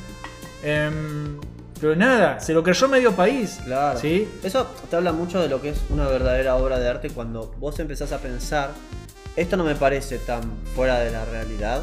Incluso Ajá. cuando te están mostrando cosas que por ahí vos no viste en la vida real. Una, yo te puedo asegurar que una buena historia de Superman bien escrita, podés creer realmente que puede haber un tipo que hace esas cosas y que cree en lo que cree y que hace lo que hace y que el mundo reacciona de, de tal forma. Claro. Lo mismo con cualquier cómic bueno, o sea, yo a mí no me cuesta tanto creer, con un buen escritor obviamente, creer que a un ex militar en el parque le mataron a su familia y Sí. él se pone un traje negro o una calavera en el pecho y sale a matar criminales porque el sistema judicial es una pija. No es tan irreal. Claro. En especial si vos lo escribís bien, vos podés escribirlo para el orto y bueno, no, nadie te va a creer tu historia. Claro, pero si vos pero- lo haces bien, cualquier cosa podés escribir. ¿entendés? Sí, pero justo a este tipo se le dio la casualidad de, que, Sí, de, de la histeria masiva, de cómo Sí, lo narró, de cómo se dio, y también de algo que también no solo te habla del arte, te habla un poco de la estupidez del ser humano. Sí, claro. Porque este es el otro De tema que yo quiero- llevar, Yo- este es el otro tema que yo quiero hablar, cómo somos completamente manipulables, Sí. boludo, cómo nos La creemos raza humana es muy manipulable. todo lo que nos digan en la tele, Sí. en la radio, Y mirá el- todo lo que pasó con los eh, últimos tiempos, sí, ¿no? los noticieros, los diarios. ¿eh? El COVID es un perfecto ejemplo, las campañas estas del miedo, de cómo le meten a la gente el cagazo. Imagínate si fueran extraterrestres. Imagínate, boludo. eh, se pusieron como locos, boludo. Sí. Eh, se pusieron como locos. Sí, esto no solamente demuestra que la gente es imbécil, le demostró a los medios que ellos tenían el poder en sus manos. Que los boludo. medios de comunicación son muy peligrosos. Incluso Pero, si están- pero los medios vieron eso y dijeron, opa, no sabías que yo tenía tanto poder. claro que sí, por Sí, supuesto este, que sí. este fue un evento que no solamente eh, es gracioso porque ay, Claro, aliens. claro, este evento es por el lado de, de- de- de lo que es, te habla de lo, lo bello que es el arte, te habla de la estúpida que es la gente, Claro. te habla del peligro y lo- ellos lo saben, boludo, boludo. y lo saben y lo explotan. Por supuesto que sí. Es muy bueno. Le demostró a los medios el poder que tenían de cómo le puede decir a la gente lo que se les cante y que la gente les cree. En resumen, mostró lo que muchos, como Hitler o muchas personas al poder, han hecho con los años. Sí. Vos podés hacerle creer a la gente lo que a vos se te antoje. Si Sí. tu discurso es lo suficientemente convincente, Sí. vos podés crear la Segunda Guerra Mundial. Si tu discurso es lo suficientemente convincente, podés hacer que la gente se pegue un tiro, podés hacer que la gente salte de un puente, o podés hacer que la gente te siga en alguna religión inventada por Sí. vos que solamente te beneficia a vos. Y hoy en día, hoy en día, con la fucking internet, Sí. que tenés las fake news, las noticias Sabelo. falsas, las redes sociales son un cáncer, boludo. Con las redes sociales la gente esparce mentiras, a veces sin querer, ¿eh? Sí. Eh, porque no saben que son mentiras. Sí, sí. Pero eh, tipo las cadenas, desde cadenas de WhatsApp, de, de, de- de metete que Carrefour está regalando y después, ay, me hackearon, y sos un boludo. Sos un. ¿Qué te va a regalar Carrefour, pelotudo? sí, y nadie te va a regalar nada. Nada, nada. Eh, y la gente comparte cosas por todos lados. Hay un quilombo de desinformación como nunca antes visto. Y, y para, y la prueba de todo esto, la prueba de- del, del- el origen de los pelotudos y, que la gente se empiece a dar cuenta de, Sí. mirar qué quilombo son los medios, es acá, para mí. Orson Welles, la guerra de los mundos. Sí, ¿Sí? fue el principio. Fue el principio. Y fue tan grave que cuando terminan el programa, ¿sí? Terminan de grabar, afuera del edificio estaba la policía que Mirá. habían visto de dónde venía la transmisión. Mirá. Fueron hasta la estación de radio. A pum, pum, pum, golpeando la A puerta. pesar de que ellos no hicieron nada ilegal. No, No nada hicieron ilegal. nada ilegal, nada. Porque como decimos nosotros, al principio y creo que al final del programa también, Sí. decían lo que usted está escuchando o acaba de escuchar Sí. es ficticio, esto es un programa. La policía quería cortar la transmisión para, para detener los disturbios. Mirá. ¿sí? Y no pudieron, boludo. Y no porque Sí. era ilegal en realidad. Estaba el alcalde de la ciudad que se fue a quejar porque no podían controlar a la gente porque le estaban tirando molotov y qué eso, qué mierda. claro. ¿Entendés? Y de nuevo, el contexto. ¿sí? La gente estaba re tensa Claro. Porque venimos de la Primera Guerra Mundial y del otro lado del mundo está Hitler haciendo quilombo y está por estallar sí. la segunda. Y es lo único que falta, boludo. Que Claro. los extraterrestres y nos hagan fija todo. Claro, es como si los nazis no fueran suficientes, ahora también hay que lidiar con los marcianos, boludo. Exacto. Es como, a ver, no. pon- ponete, ponete en el Pónganse lugar. Ponete en el lugar de la sociedad. A mí, yo cuando era muy pendejo. Es yo muy todavía- Metal Slug, Yo me, boludo. me acuerdo todavía cuando era pendejo para que, que tengan una idea de una comparativa. ¿Viste el final de Metal Slug 2? que se alían los marcianos con los nazis. Bueno, Bueno, yo cuando era chico y estaba, estaba estudiando, estaba aprendiendo historia, y la primera vez de pibe que empecé a estudiar cosas de la Segunda Guerra Mundial, yo tenía problemas para creer que eso fue verdad lo que pasó con Hitler. Pues yo decía, esto no puede haber pasado en serio. ¿En serio un solo tipo quería exterminar a todas las razas menos la de él? Claro. Y casi lo logra y Sí. hubo una guerra. ¿En serio me estás diciendo esto? Sí, sí. y yo la digo- gente lo apoyaba. y la gente lo apoyaba. Y yo digo, esto es increíble. Y digo, pero esto eh, parece sacado de una historieta. Yo decía, esto no puede haber pasado de verdad. Sorpresa para mí porque pasó de verdad. Entonces, Sí. al igual que a uno le puede parecer irreal, pero pasó lo de Hitler, para mí con lo de la guerra en el mundo también puede haber pasado algo así. Deben haber dicho, eh, no, yo no me creo que vengan no. y escuchás eso. Sí. Che, boludo, tal vez, tal vez sí puede ser que pase. Decís, y listo. Porque si están los medios de comunicación diciéndote que está pasando y vos le crees, acordate que en esa época también no era famoso que los medios de comunicación te mientan. Claro. Era la única fuente de información que la sociedad tenía. Si vos escuchabas que en el noticiero te decía, si comes por el culo, cagás por la boca, lo más probable es que te lo creas, porque era lo único que medio de comunicaciones que teníamos, no tenía forma de rectificar lo que estaban Eh, diciendo. y lle- llegó un punto de histeria masiva asombroso. ¿sí? Asombroso, porque había gente que eh, por medios legales y no legales podías retransmitir a otras estaciones de radio. ¿sí? Y nada, era esparcir la mentira. Y la gente se volvía loca, no solamente en Nueva York, sino en todo el resto del Qué país. cago de risa, fue como una enfermedad que yo conozco. Se saturaron. Claro, boludo.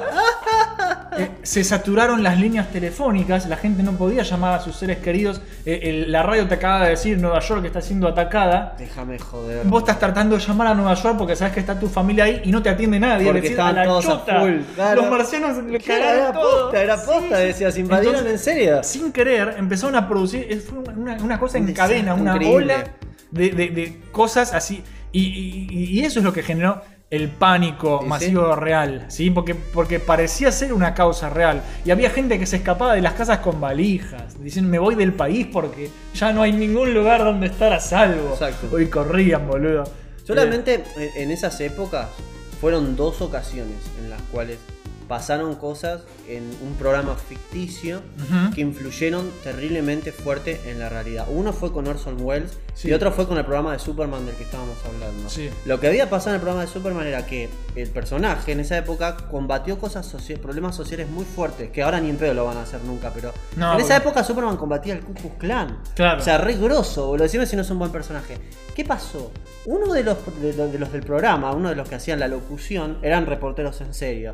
Y habían conseguido por un informante un, un código donde decía la ubicación de verdad, de la vida real del Ku Klux Klan de la base de operaciones. Sí. Y en el programa de Superman, el tipo lo dijo. Sí. Dijo la ubicación de los guaridas era este, este, este y este y este. Este dato es real. Y la policía fue y los agarraron en serio a los del Ku Klux Klan. Qué capo, boludo. Boludo, pero debo decir, pero un programa ficticio de bueno, no importa.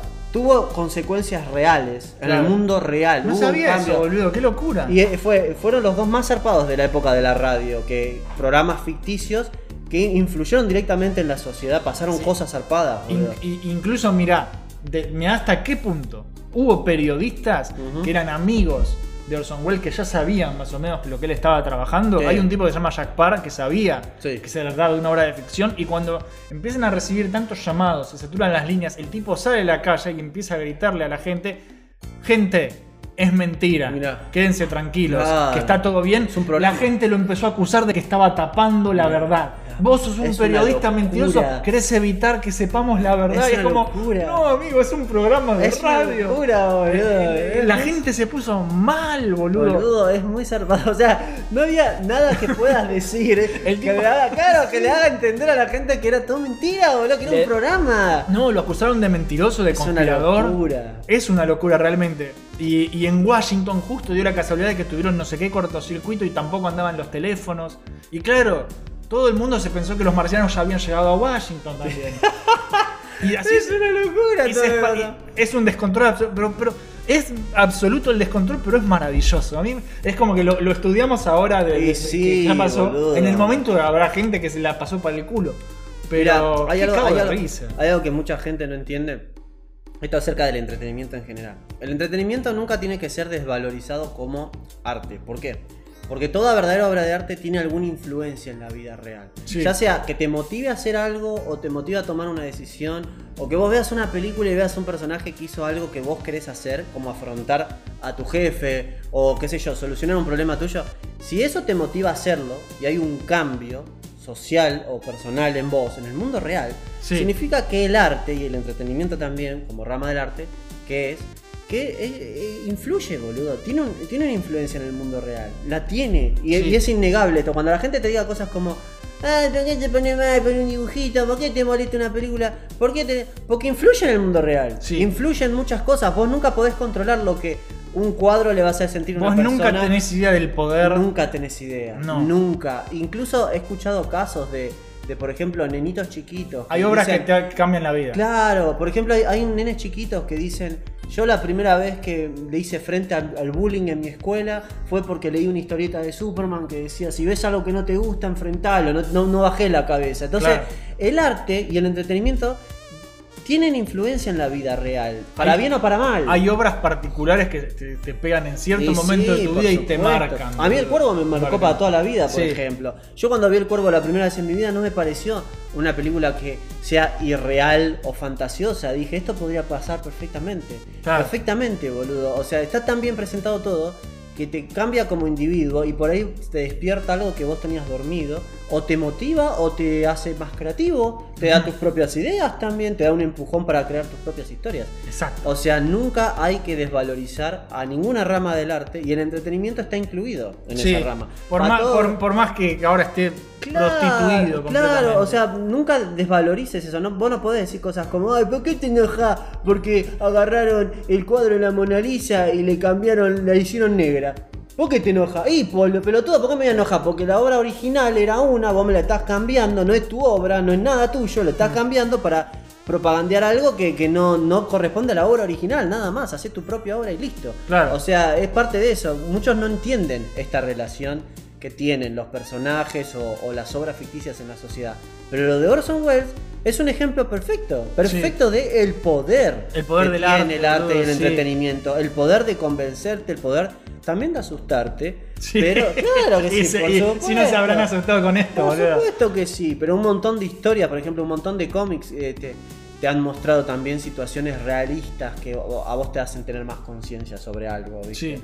Entonces sí, boludo, por Bueno, supuesto. ¿Y esto cómo terminó? Orson Welles básicamente termina, sale de la radio, está lleno de policías, está el alcalde, están Sí. los medios. ¿sí? Y termina dando una conferencia de prensa. Esto fue transmitido, no, esto fue transmitido un 30 de octubre, porque era un especial de Halloween. Porque al tipo le gustaban esas cosas. Claro. ¿sí? Entonces, para hacer un especial de Halloween, hagamos la guerra de los mundos que nos Claro. vienen los marcianos. Mirá lo que pasó. Mirá lo que pasó, boludo. Tuvo que salir por la puerta trasera, una cosa así. Una locura, Al- una el locura. 31 que le seguía hinchando las pelotas ahí para ir a, que iba a trabajar y seguía ahí la prensa hinchando la pija.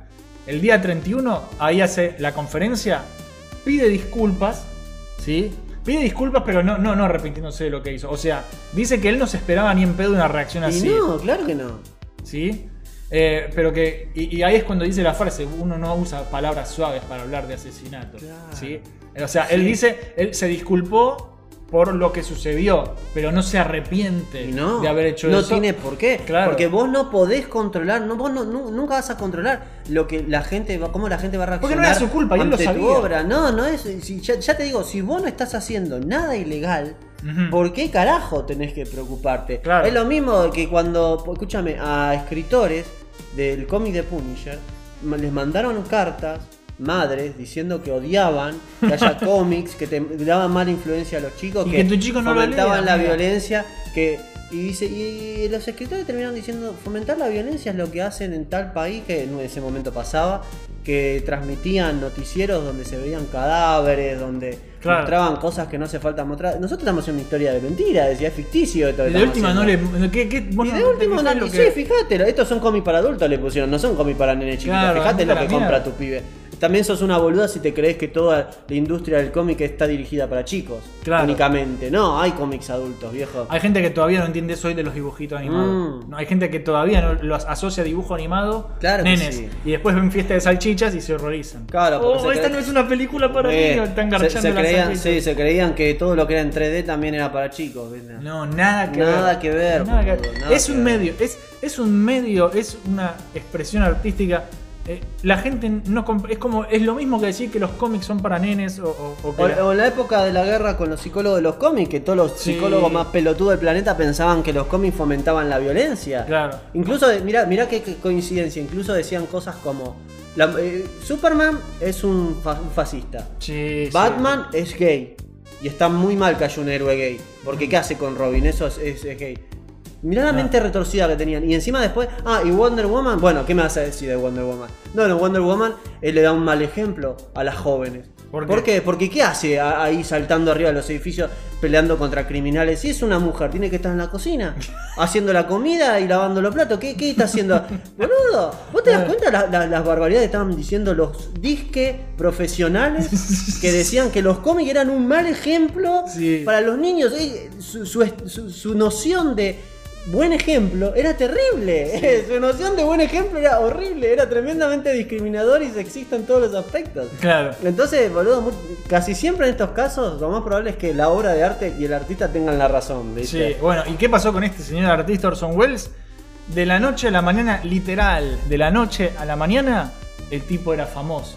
¿sí? Todos Sí. querían trabajar con Orson Sí, claro. Welles de repente. Y sí. Y sí, boludo. Eh, eh, para mí fue la troleada Es, es la más grande del mundo. la más épica de la Sí, historia. sí, lo es. Y inintencional también. Sí, totalmente, no, hizo fue adrede, no fue adrede.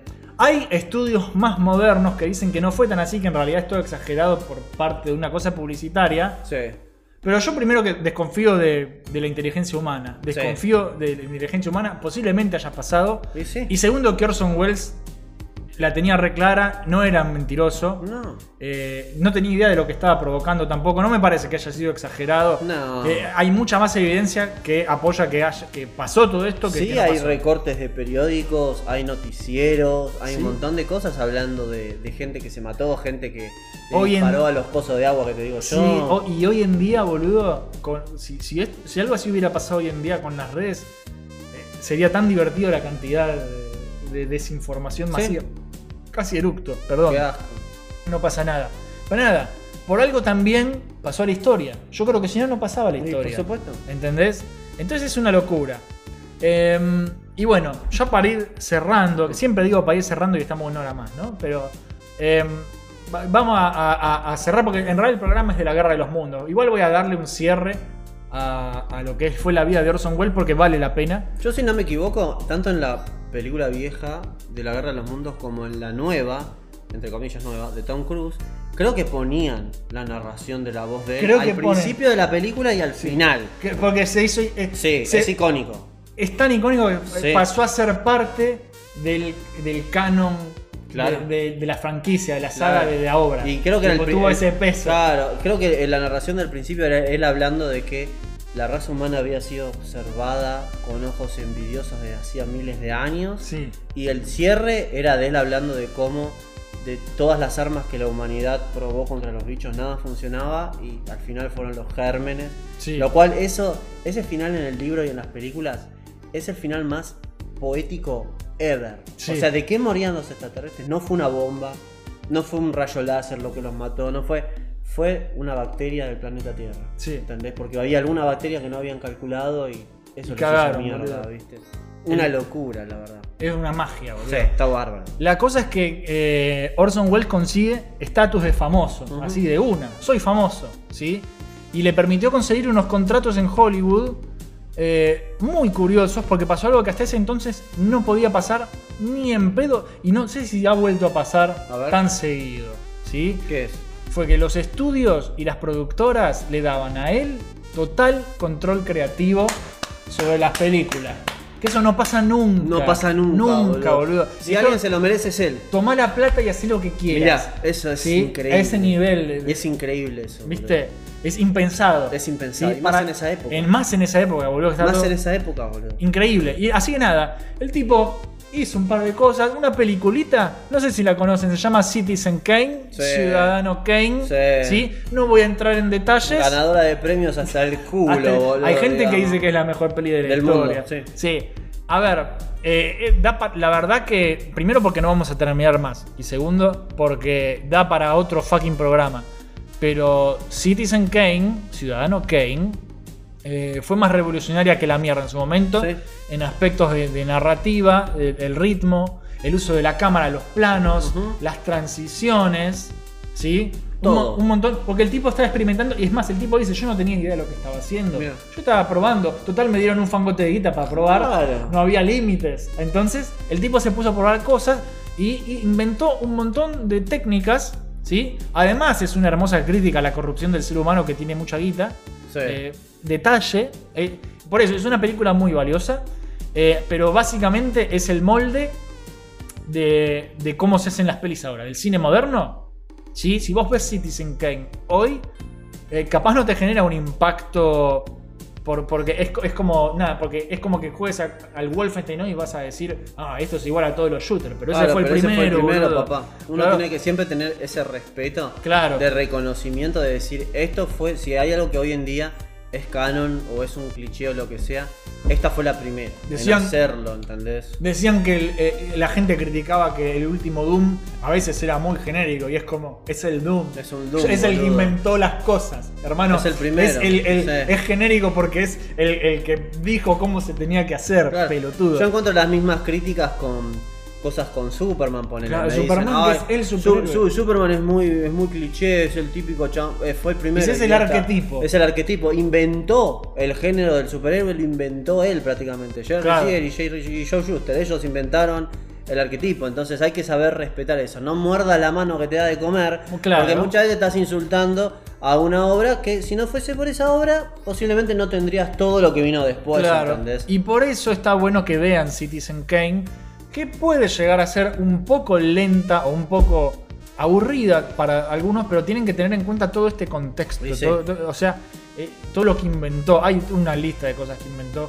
Eh, si se ponen a buscar información, si se ponen a ver la película, todo esto también es para recomendar y para que, para que escuchen la Guerra de los Mundos, para que vean las pelis o lean el libro de la Guerra de los Mundos, para que vean Citizen Kane, porque Citizen Kane redefinió cómo se hacían las películas Sí, en el momento. Y a- así que nada, imagina el, el- el legado, boludo, el legado de Orson Welles hizo de todo, boludo. La verdad que hizo de todo, por eso también lo quería destacar. Porque Y hay que hablar de su última interpretación. es lo, ya, ever, ya que lo- es mi favorita. Sí, allá ya va a venir, ya va a venir. Estoy a punto de hablar de eso, porque el tipo hizo bocha de cosas. Claro. Este, este es mi, Hizo mi- voces mi- para un montón de mierda. Hizo, porque le gustaba, Sí, boludo, le gustaba. Volvió a la radio, volvió al teatro. Fue un- en un momento de su vida fue embajador de la buena voluntad en Latinoamérica y vino a Argentina. Sí. ¿sí? Eh, grabó películas acá, viajó por Europa, Sí, produjo es un más. genio. Siempre, por todos lados que fue, produjo cosas. Hizo un montón de películas, terminó de nuevo en Hollywood, ya como eminencia del cine, que es donde le hicieron todas esas entrevistas. Nunca dejó de participar en proyectos y producciones hasta el día que se murió. ¿Sí? Que fue eh, 85, habíamos dicho. Me parece que sí.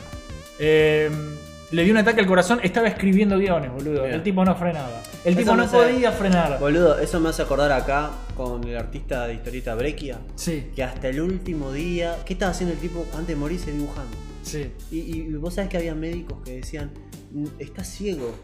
Está ciego el chavo. Que estaba ciego, estaba tan mal el viejo. Bueno, pero como- Pero ¿sabés qué? Estaba dibujando. Y el hijo. ¿Cómo se, llama, dibujante, ¿Cómo se llama este que, que Le- hace dragones? Eh, Ciruela. Ciruelo también, boludo. sí. le- le- Tiene la vista hecha pija y Sí, sigue haciendo pero dragones. Vos sabés que era buenísimo porque le decían, pero los médicos me decían, no, no tiene que ver nada. él". Claro, y sigue. y sigue dibujando y el hijo que es dibujante también miraba los dibujos y, y el que estaba haciendo la entrevista le dice, bueno, me imagino que eran doodles. Sí. No, no, no, no. No, no, ¿Qué eran? Historietas. Pero estaban bien hechas, eran increíbles. el tipo era tan genio, estaba Oh. ciego, pero seguía dibujando como A ver. Es una locura. Si Beethoven quedó sordo y podía, Y sí, y podía escribir Es sinfonías, una locura, sí, sí. ¿por qué no? Em, se puede, boludo, se puede, puede pasar. Así que nada, Orson Welles pasó a la historia por grosso, por hongudo, grandote, increíble. Nunca dejó de hacer cosas hasta el día que se murió. El legado que dejó es gigantesco. Los trabajos que tiene son importantísimos. Eh, fue el responsable además de, de asustar a todo Estados Unidos y gran parte del mundo. ¿no? Sí, sí, sí, como nadie más. La verdad que fue brillante, fue, Fue brillante, brillante. A veces, más adelante, más por el final de su vida, sí, un poco más creído, pero con derecho, Y sí. porque le tenía clara y nunca perdió esa, ese mínimo de humildad y, de, y mira. de amor por los- el arte y los artistas de verdad. Hay algo que tienen Sí. que saber acerca de, hay una diferencia entre ser creído y ser realista. Si vos sos un artista que dice, yo cambié al mundo, y vos literalmente cambiaste al mundo y está Sí. probado, vos ahí no estás siendo creído porque vos no te estás poniendo en una posición que no te corresponde, estás siendo realista acerca de algo. Sí. ¿Entendés? Entonces, si el tipo hablaba con la verdad y decía, sí, lo que yo hice fue revolucionario, y vos te fijas en la historia y sí, Fue lo revolucionario. sí. entonces, y sí, está diciendo la verdad. Claro, no es que me estoy creyendo. Claro, exacto. Bueno, Así- ¿cuándo voy a hablar de su último trabajo? Y ahora, como dato curioso, eh, para, para que se den cuenta, contanos, Abel, ¿cuál fue el último rol animado que hizo el señor Bueno, Orson Welles? eh, Orson Welles, mientras estaba siendo cada vez más grande y más viejito, empezó a hacer mucho el tema de voces en, Sí. en cosas. Y el último trabajo que hizo, que encima lo hizo cuando estaba a punto de morirse. Sí. Estaba en el proceso de la muerte. sí, de, de Eh, hecho, de hecho se murió y después lo sacaron. Sí, se murió. Porque grabaron, Claro, se murió sí. y después salió la peli. Claro, y fue para la voz de fucking Unicron Sí. en la fucking película animada de Transformers Sí, señor. de los 80. O sea, más leyenda este tipo. Sí, es Unicron, sí, boludo. Es Unicron, es Unicron. Y es, es increíble porque vos ves la película en inglés y escuchás la voz de Orson Welles, que siempre fue una voz. A ver, el, el tipo era un, un, un vejestorio, se estaba Sí. muriendo. Y escuchás la voz de él y. Una voz grave de presencia. Estabas escuchando a un dios antiguo hablando con él. Sí, sí, ¿viste? sí, sí. Hay muchos rumores que me molestan acerca de ese rol que él hizo van desde el punto de que Ay, él ¿cómo va a ser odió, no, de que él odió hacer, o sea, que él no entendía, le importaba tres carajos eso. A ver, él era un viejo senil, o sea, lo que pienso yo que pasó es que por ahí él no entendía del todo que estaba participando en una franquicia de juguetes, porque cuando creo que cuando él le preguntaron él dijo algo de juguetes estoy haciendo, no estoy bien seguro de qué es. Capaz no sabía Pero- porque el mundo estaba avanzando Claro, pero estaba viejo. Él estaba re viejo y estaba en las últimas. Y.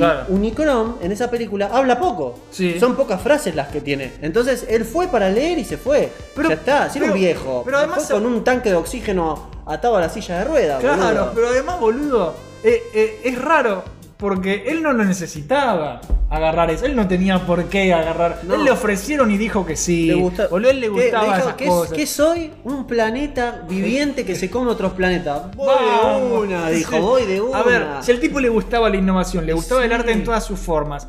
Si Orson Welles consideró arte la peli de Transformers, Sí. ¿qué me venís a decir Sí, vos, pelotudo? Aparte le Ay, ¿cómo va a agarrar Transformers? Le sí, está buenísima. ¿Vos viste esa película? Y le encantaban buenísima. los cómics de ciencia ficción. Al andar si no le iba a gustar. ¿Sabés que tenía Orson. Welles? Orson Welles tenía el toque. Sí. Tenía You got the touch. Él tenía de touch. Algo, algo que, algo que me da gracia en muchos medios que saben de cine y de historia es acerca de cómo hacen chistes con la pasión de él. Sí. Por ejemplo, en la serie que está en mis listas de reproducción de mi canal, que se llama The Critic, Sí. el protagonista es Jay Sherman, que fue hecha por muchos de los responsables de Los Simpsons. En esa serie usan un montón de chistes acerca del mundo del cine. Y en un capítulo te muestran que los papás del protagonista le dejaron un testamento narrado por Orson Welles. Sí. Entonces es buenísimo, porque es un testamento, boludo. Lo que vos tenés que hacer en un testamento es leer un papel y decir, y Pepo, te dejo esto a vos, esto a tu hermana, esto a tu tía. Sí. Nada más. Sí. Pero ¿cómo lo hizo eso Orson Welles? Lo hizo con pasión. Entonces vos ves que te muestran que empieza el testamento y dice, ah, aparece una luz en contraluz, viste, con la cara del sombrero y dice, la siguiente historia que vamos a escuchar es acerca de oscuridad, penumbras, muerte, duendes, dice, y ves que eh, se escucha un pibe detrás de cámara que le dice, señor Wells, esto es un video para un testamento. ¿Qué? Dice, ¿no hay duendes? ¿No hay penumbras? No, no. Ah, bueno, de acuerdo, no hay duendes, dice. Lo siguiente es un testamento de los padres de Jay para él. Y ves que dice, eh, eh, pero tal vez haya oscuridad, muerte. Le dicen, señor Wells, le dice, ves que dice, oh, de acuerdo, está bien, no hay, no hay oscuridad ni penumbras tampoco. Pero bueno, El a tenía una- continuación, a continuación, ustedes serán testigos de el testamento. ¡Vivo! ¡Ah! Se reía de otra las letras del testamento libro que lloraban sangre. O sea, él era dramático en todo. él te tenía que decir dónde está la parada del colectivo, Ah. te iba a narrar una historia corta de terror de cómo llegar a la parada. O Qué sea, era un capo, era un capo. Era un genio, Claro que sí. Por eso yo los invito a estudiar la obra de Orson Welles, Sí, a ver full. lo que- las cosas que hizo, a escuchar eh, La Guerra de los Mundos. Era un capo, era un, un re capo, boludo. Pues un sí, re capo. Y creo- tremendo. Creo, que con eso Cerramos bien. cerramos bien Sí. y a un tiempo adecuado, porque vamos a una hora y pico. Bien. Estamos bien, porque si no nos vamos a la chota. Igual, antes de, cerrar, vamos a hacer lo que hacemos siempre, ¿sí? Como ya casi terminamos, pero falta algo, falta algo que es responder qué es lo que escribieron los oyentes en La Tierra del Vicio Eterno, grupo oficial de Mission Start, Hopovania y La Cueva de Abel en Facebook. Así que, si vos también querés formar parte del programa, querés sumarte al grupo y escribir la respuesta, hacelo, ¿sí? Porque te escuchamos, eh, te escuchamos, no te escuchamos, vos nos escuchás a nosotros, pero nosotros te leemos, ¿sí? Te leemos y podés escribir sin ser muy descriptivo y hablar sobre muerte, oscuridad, duendes, duendes y muchas otras cosas más. Ay, Bueno, ah, tal vez no haya duendes. ay, ahora quiero ver eso. Ah, después te lo pongo, está, No. está en mi lista de reproducción. Dale, así que nada, eh, si quieren participar, métanse al grupo y escriban la respuesta. Tienen un día para contestar. Solo se vale una respuesta por persona. La pregunta para este programa fue, de- de- siguiendo la temática Sí. del programa, ¿cuál fue la mentira más grande o tonta Uh, que te hayas creído? ¿Vos tenés alguna respuesta para dar? Uh. Digo, ¿cuál fue la, la- la- la mentira más grande? Yo sí, tengo una. ¿Cuál? Tengo una y me dolió hasta el orto cuando me dijeron que era toda una mentira. Pero era cuando yo era muy chico. Sí. Pero lo, lo que demuestra la mentira es la creatividad que tenía mi mamá para mentir en, Ay, en qué cosas. raro los padres. en- en- pero en cosas que no hacen falta. Por En lo ejemplo, más mínimo. Mirá esta explicación. Yo era muy chico, les recuerdo todo. Era un Abelín chiquitito. usualmente Así- las mentiras más grandes Claro, que me creía cualquier cosa. Pero esto va a ser chistoso porque no tiene que ver con sexo, ni con Papá Noel, ni con nada de eso. Claro. A ver, ¿por qué una madre mentiría en esto? Saludos, mamá. Estoy eh, en la calle con ella de chiquito, caminando de la mano. Y yo noto en los autos estacionados esta pequeña puertita que tienen para cargar nafta. Sí. ¿Entendés? Entonces yo le pregunto a mi vieja, le digo, che mamá, ¿para qué sirve esa puertita de ahí? Es un cago de risa porque mi vieja me pudo haber dicho perfectamente, es para cargar nafta. Nada más. No, me dice, esa puertita es para las hormiguitas, me dijo. Y yo le digo, ¿hormiguitas? Le digo yo. Claro, me dice, cuando, cuando el, au- el auto está por arrancar, esa puerta se abre y todas las hormiguitas para viajar, porque viste que las hormigas no se, pueden, no se pueden tomar un colectivo, me dice. Entonces se subían y se metían ahí en la puerta y después arrancan y van y después se bajan. Y Sí. hacen el hormiguero en otro lado. Ah, Ah. mira vos, dije yo. Yo después de grande, lo primero que dije fue, ¿por qué mentira tan particular? Digo, Sí, ¿no? Después le pregunté a mi vieja, ¿viste? Le digo, che, mamá, ¿por qué me mentiste con eso? ¿Sabes? Porque me dabas ternura, me decía. o sea, me dabas ternura porque te creías cualquier cosa. Eso es de mal padre, boludo. Eso no es un buen puta, boludo. Ay, se cree cualquier cosa, entonces le voy a contar mentir. cualquier cosa, sos un extraterrestre, faltaba que me diga la, la- la siguiente vez, boludo. Qué risa. Qué raro es tu vieja, boludo. Qué raro, sí. sí. A mí también me, me pasó de ¿A vos qué chico. te pasó? Eh, yo una vuelta de chico en la escuelita deportiva, que yo la odiaba, la escuelita deportiva, pero bueno, mi vieja me mandaba porque, para que hiciera algo de ejercicio. Claro. ¿sí? Ahora soy grande y no hago ejercicio nunca. Por eso tenés ¿sí? esa panza. Exactamente. Pero nada, eh, en vez de jugar a la pelota en la escuelita deportiva, que se supone que es lo que había que hacer, yo me fui a un rincón, ¿sí? frustrado, porque yo jugaba para el orto a la pelota. Como yo, ¿Sí? bien. Bueno, entonces, nada. En una de esas, yo estoy ahí en un rincón mientras todos los demás juegan al fútbol. Se acercan dos pibes más grandes que yo, que ya estaban casi en el secundario. Era todo Sí. primaria, prima- Yo estaba creo que en primero o en segundo. Y, y- y vienen estos pibes que ya estaban por pasar de- al secundario. Re sorete los pendejos, re Ah. pelotudos. Y me dicen que ellos sabían que me decían, ¿por qué estás mal, Pedro? Y porque no sé jugar, no quiero jugar, no me gusta.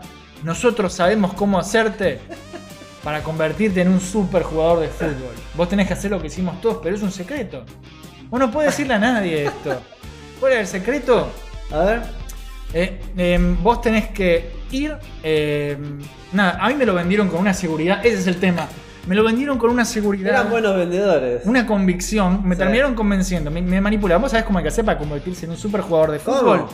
Vas a la caja de electricidad, ¿sí? El tablero con todos los botones, ¿sí? Y empezás a apretar todo. ¿Sí? ¿Qué pasó? Dejé sin luz a todo el edificio.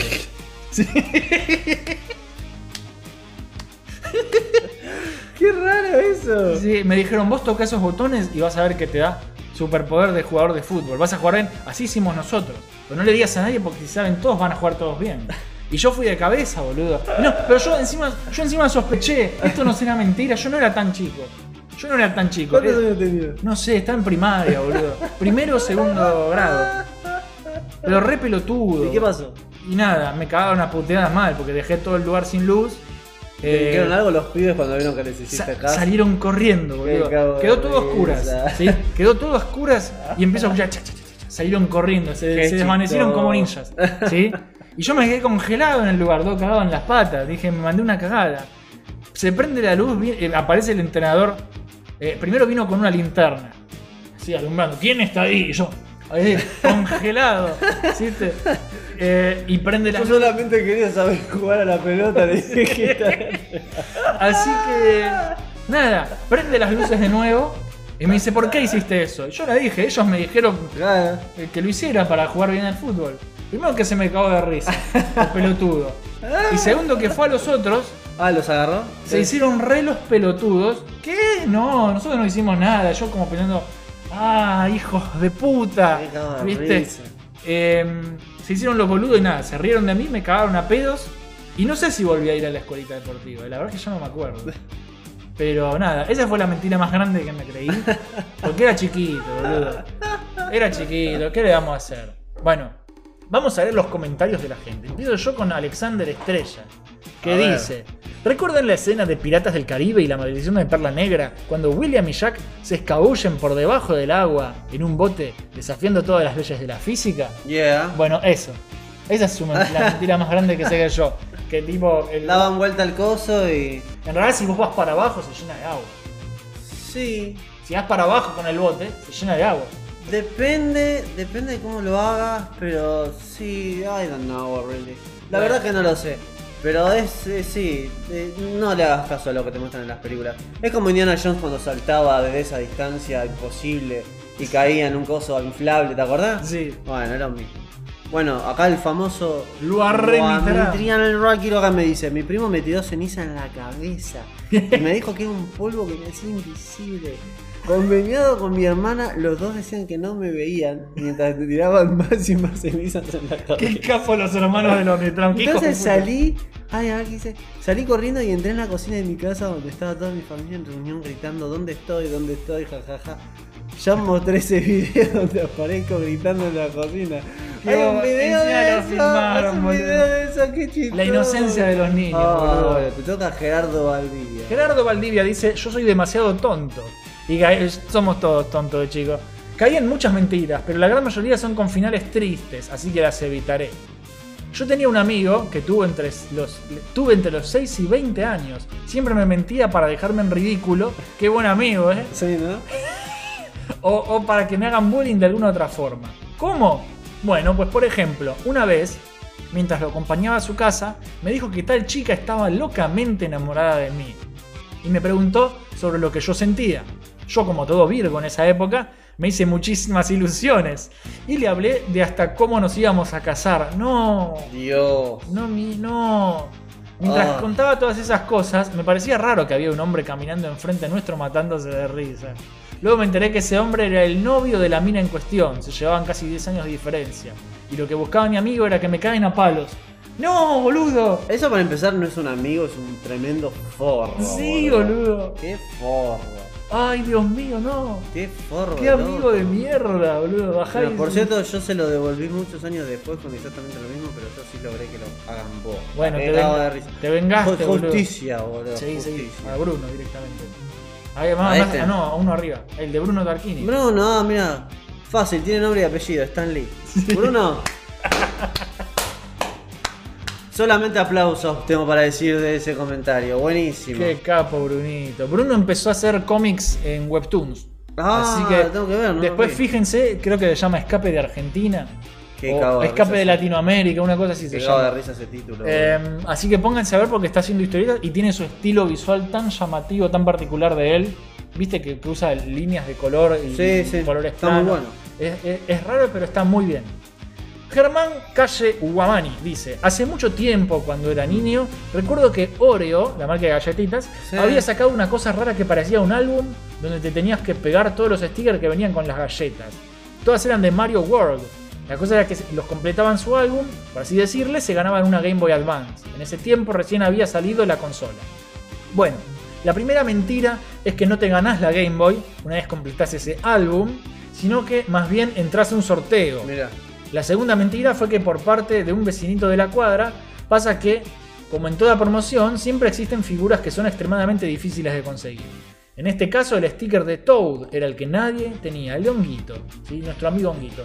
Conversábamos con los compañeritos del colegio y nadie lo tenía, hasta que este vecino, no sé cómo, me dijo que lo tenía. Mentira, Mm. mentira seguro, boludo. Que le había salido. La historia corta era una mentira, que yo creía por la esperanza de que me la pueda vender para completar mi álbum y poder ganarme la Game Boy. Incluso fui a la casa ahí con los billetes, pero metía pura excusa. Eventualmente me cansé de insistir y nunca tuve una Game Boy, ni por sorteo ni por casualidad de la vida. Pobrecito. Me hace acordar algo muy gracioso.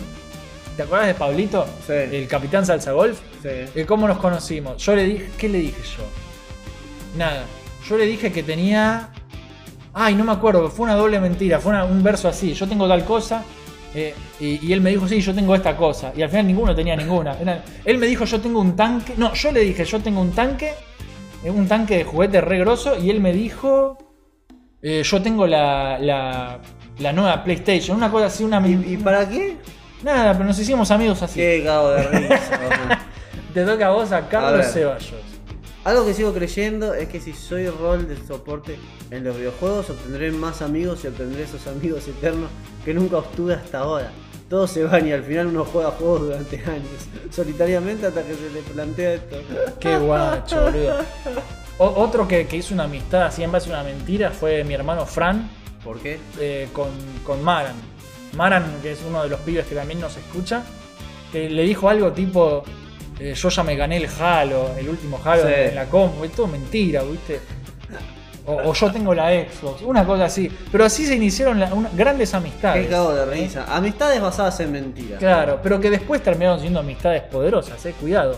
Marco, Marco, escribiste un comentario más largo que la chota. Sos un hijo de puta, pero igual te queremos. Dice. No los quiero desilusionar, comunidad de Mission Stars, pero Pedro les mintió. Se apoda Jopo, pero es un pelonchas. Creo que todo el mundo sabe que soy pelado. Sí, todo el mundo sabe eso. Siendo corto y objetivo, depende, pe- depende, de pendejo, Sí, pensaba que se podía aplicar lo de los dibujitos a las pelis o la vida real. Todo bien con la supuesta cultura yankee o japonesa, pero eso era solo entretenimiento y no podés calcar algunas actitudes para socializar. Ay, ¿sabes a qué me suena? A que este tipo de- decía, ay, Abel Kun, ¿qué estás Oh, haciendo? no. Eres una vaca. Ah, esa, esa gente que Ah. habla en, en- como En otaku. dibujitos, Sí, sí, son terribles. Yo de chiquito, con mi hermano Fran, en el jardín, eh, la maestra le preguntó a mi mamá si éramos extranjeros. Porque veíamos tanta tele que hablábamos en neutro, en el mexicano neutro. Oye, ¿quieres ir a ver la tele? Vamos, Fran, vamos. Ay, qué ¿Sí? Y le pre- nos preguntaron si éramos del exterior. No, éramos dos pelotudos que miraban mucha tele, nada más. Sigue diciendo Marcos, ¿sí? Especialmente en lo que respecta a conocer chicas y hacer cool. No, no, Marcos, no.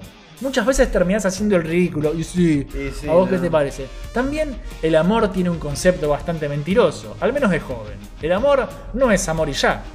Se puso filosófico. Sí, ¿no? Ni es todo maravilloso, ni serás feliz a la primera, ni a la segunda, ni podés arreglar problemas con amor poético, etc. Para muchos, nos vivíamos autoengañando, idealizando el cómo es y actuar con tu crush. ¿Quién usa ese término, boludo? Eh, ¿Ves? esto es- Incluso ahora habla como en los dibujitos, Sí. boludo. Y- Pobre Marcos. Y desde pibe puberto o como adolescentes extasiados en hormonas productoras de la Serenísima, por ahí te llegaba la oportunidad de que alguien acepte tu calentura. Digo, noviazgo, y te andes pegando palos porque aceptabas cualquier bagre o conquistas una terrible arma de destrucción masiva, Ah. pero que es alta tóxica y enferma total. No. Al final haces todo a prueba, de- prueba y error, que no sabes si alguna vez es una relación al fin funcione y te frustras en el camino mal. La última mentira más grande que una vez eh, que una casa es esa que persiga tus sueños. ¿Qué? Pará, no te entendí nada. La última mentira más grande que una casa es esa de que persigas tus sueños y que lo vas a hacer realidad. No sé, pillín. Yo estudié lo que quería para hacer, tener al menos un buen laburo y futuro. Y ahora estoy gastando más de lo que gano. Diseño gráfico multimedia de Bellas Artes. ¿Cuánto humo tienen Sí, esas carreras, es Dios mío? verdad. Sí, de eso te comprendo. Es cierto, y te entiendo al corazón. El dueño de la facultad privada partiéndose de risa, agradecido de ganar plata con vos, terrible pedazo de ingenuo.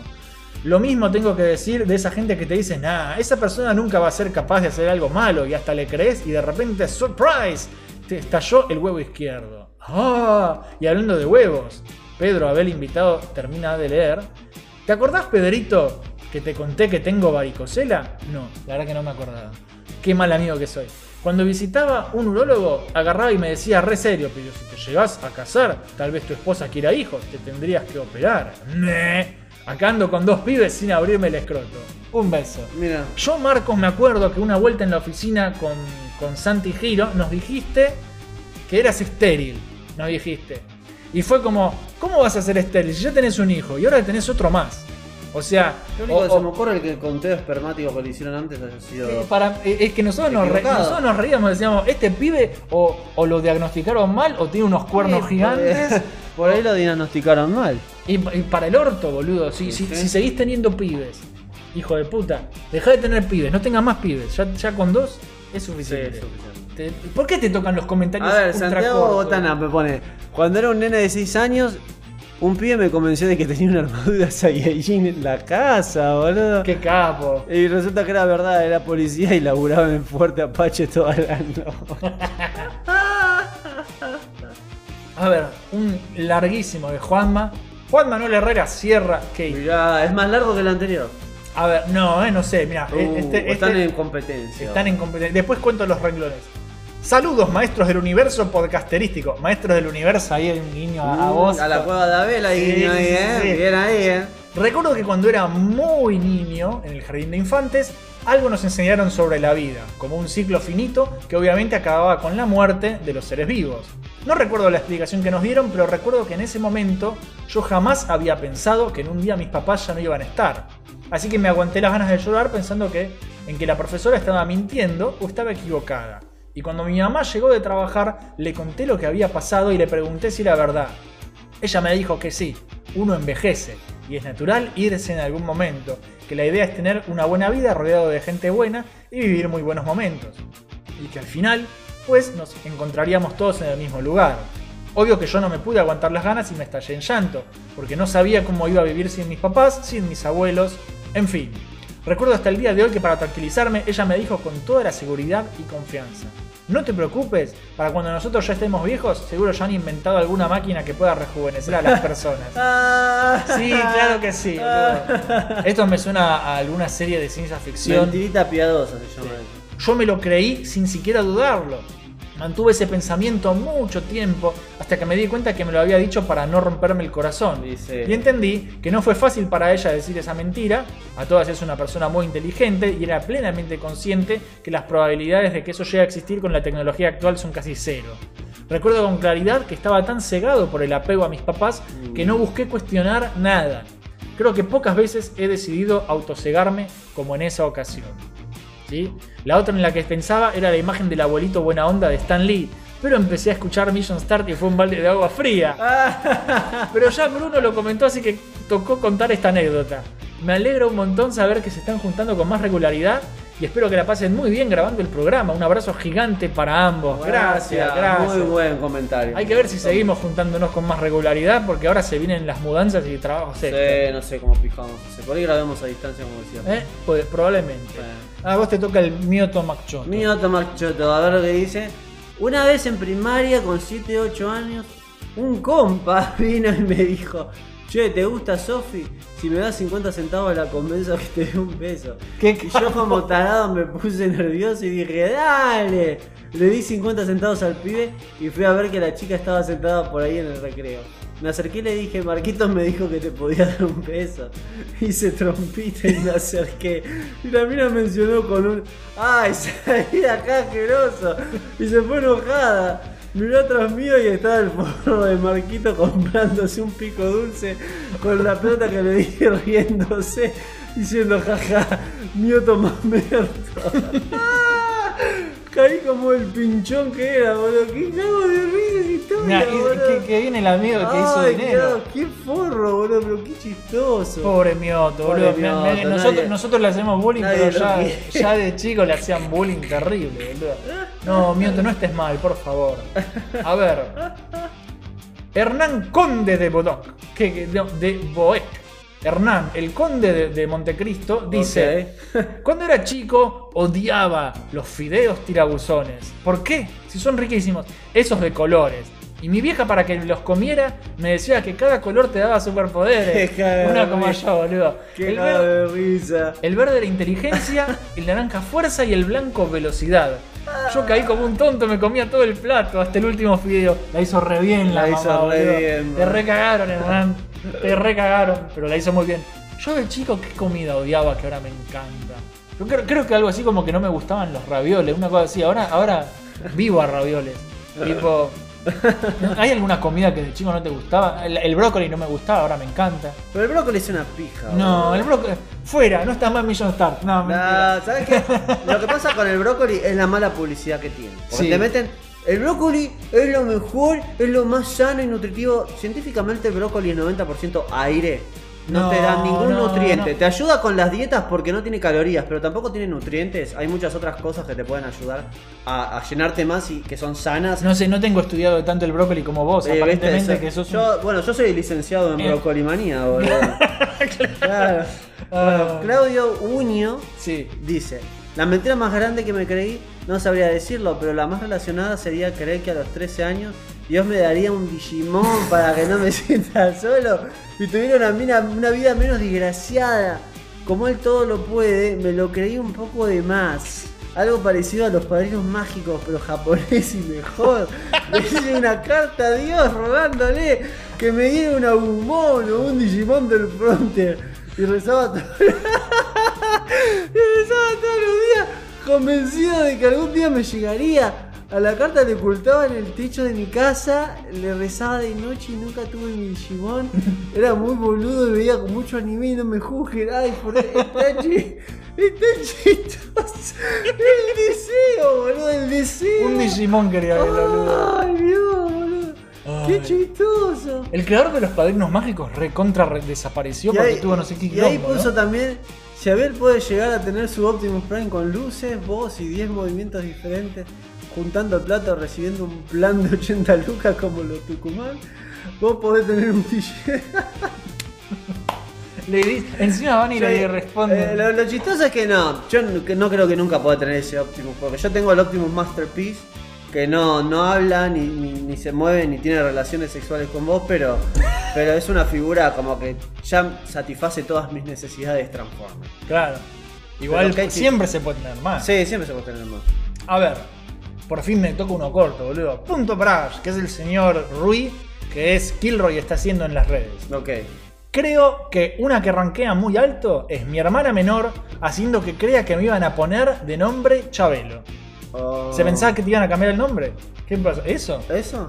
Bueno, esa es la, la Ah. mentira. Ah. Es curiosa. Yo creo que una de las mentiras más grandes que le dije a mi hermana cuando era chica era que yo a la noche era un superhéroe y que salía a combatir el crimen y a la mañana volví y me creyó eso durante varios años. mi tío, mi tío Javi, el Pero él, él era un superhéroe. tenía un- pero él de- pero nos decía que él salía por los techos, que Oh qué. No, mentira, ¿viste? Pero tenía, pero tenía fotos en, el en, en techos con el traje Qué puesto. cago de risa. Para, para, para mostrar evidencia de que era verdad. Qué ¿Sí? ¿Sí? Y nos decía, sí, yo de noche soy Batman, chicos, no le digan a nadie, por favor. Y nosotros, ¡ah! Eh, qué mi tío es Batman. Bueno, Mariano Paz puso. La mentira más grande que me comí fue cuando era chiquito, tipo 10 años. Estaban de moda los tazos de Angry Bird y todos los que me rodeaban sabían que yo los coleccionaba como loco. Cuestión que un chico de la escuela me dijo que se había encontrado una caja llena de tazos. Y yo, como un gil pecando de inocente, me lo creí y le dije que los trajera. Al día siguiente fui a su curso y me dijo que se los olvidó. Al día siguiente me dijo que su mamá los iba a traer, pero se los olvidó. Y así por una semana. A todo esto mi mamá me había dicho que no le creyera porque le pasó lo mismo de chica, pero con un juego de té que ella quería. Mirá cómo el ciclo se repite. eso es lo más triste. El ciclo se repite. Eh, mentirosos compulsivos. Yo lo que, lo que no entiendo es, a ver, de acá, de, de todos los, los oyentes que nos están escuchando, ¿alguien nos puede comentar si alguno de ustedes es uno de los muchachos, de los pendejos forros que hacen estas cosas? Porque siempre somos víctimas, pero nunca escucho el, el- el- al forro que lo hizo decir, sí, yo, yo, le cagué los tazos a este pelotudo, yo le saqué 50 centavos a Mioto, boludo. Es verdad, no, no, no, no aparecen diciendo eso. Esas eh. no aparecen. Deberían aparecer, boludo, que tengan las pelotas para decir la verdad. A ver, John Senpai, el hombre de las waifus, dice que el himno nacional de mi país, México, era el segundo mejor del mundo después del himno de Francia. ¿Por qué te ¿Por dirían qué? eso? Además, ¿Por el, himno francés no está tan copado. Años después, descubrí que es una mentira que se lo dicen también a los demás latinoamericanos. O sea que, por ejemplo, en Colombia se les inventaba a la gente que el segundo mejor himno es el de ellos después del de Francia. Es el de Colombia. Seguro que fue una conspiración Illuminati para hacernos sentir a los latinos pobres, un poco menos miserables. Qué cago de risa. Y, de- y mi hermano le comenta, el mejor himno es el ruso, le duela a quien le duela. El himno ruso es poderoso. Es poderoso. Tiene toca- mucha autoridad. Sí, Era Guillermo Valiente. Siempre recuerdo que en el fondo de casa daba un terreno baldío lleno de cañas, vidrios rotos y demás cosas peligrosas.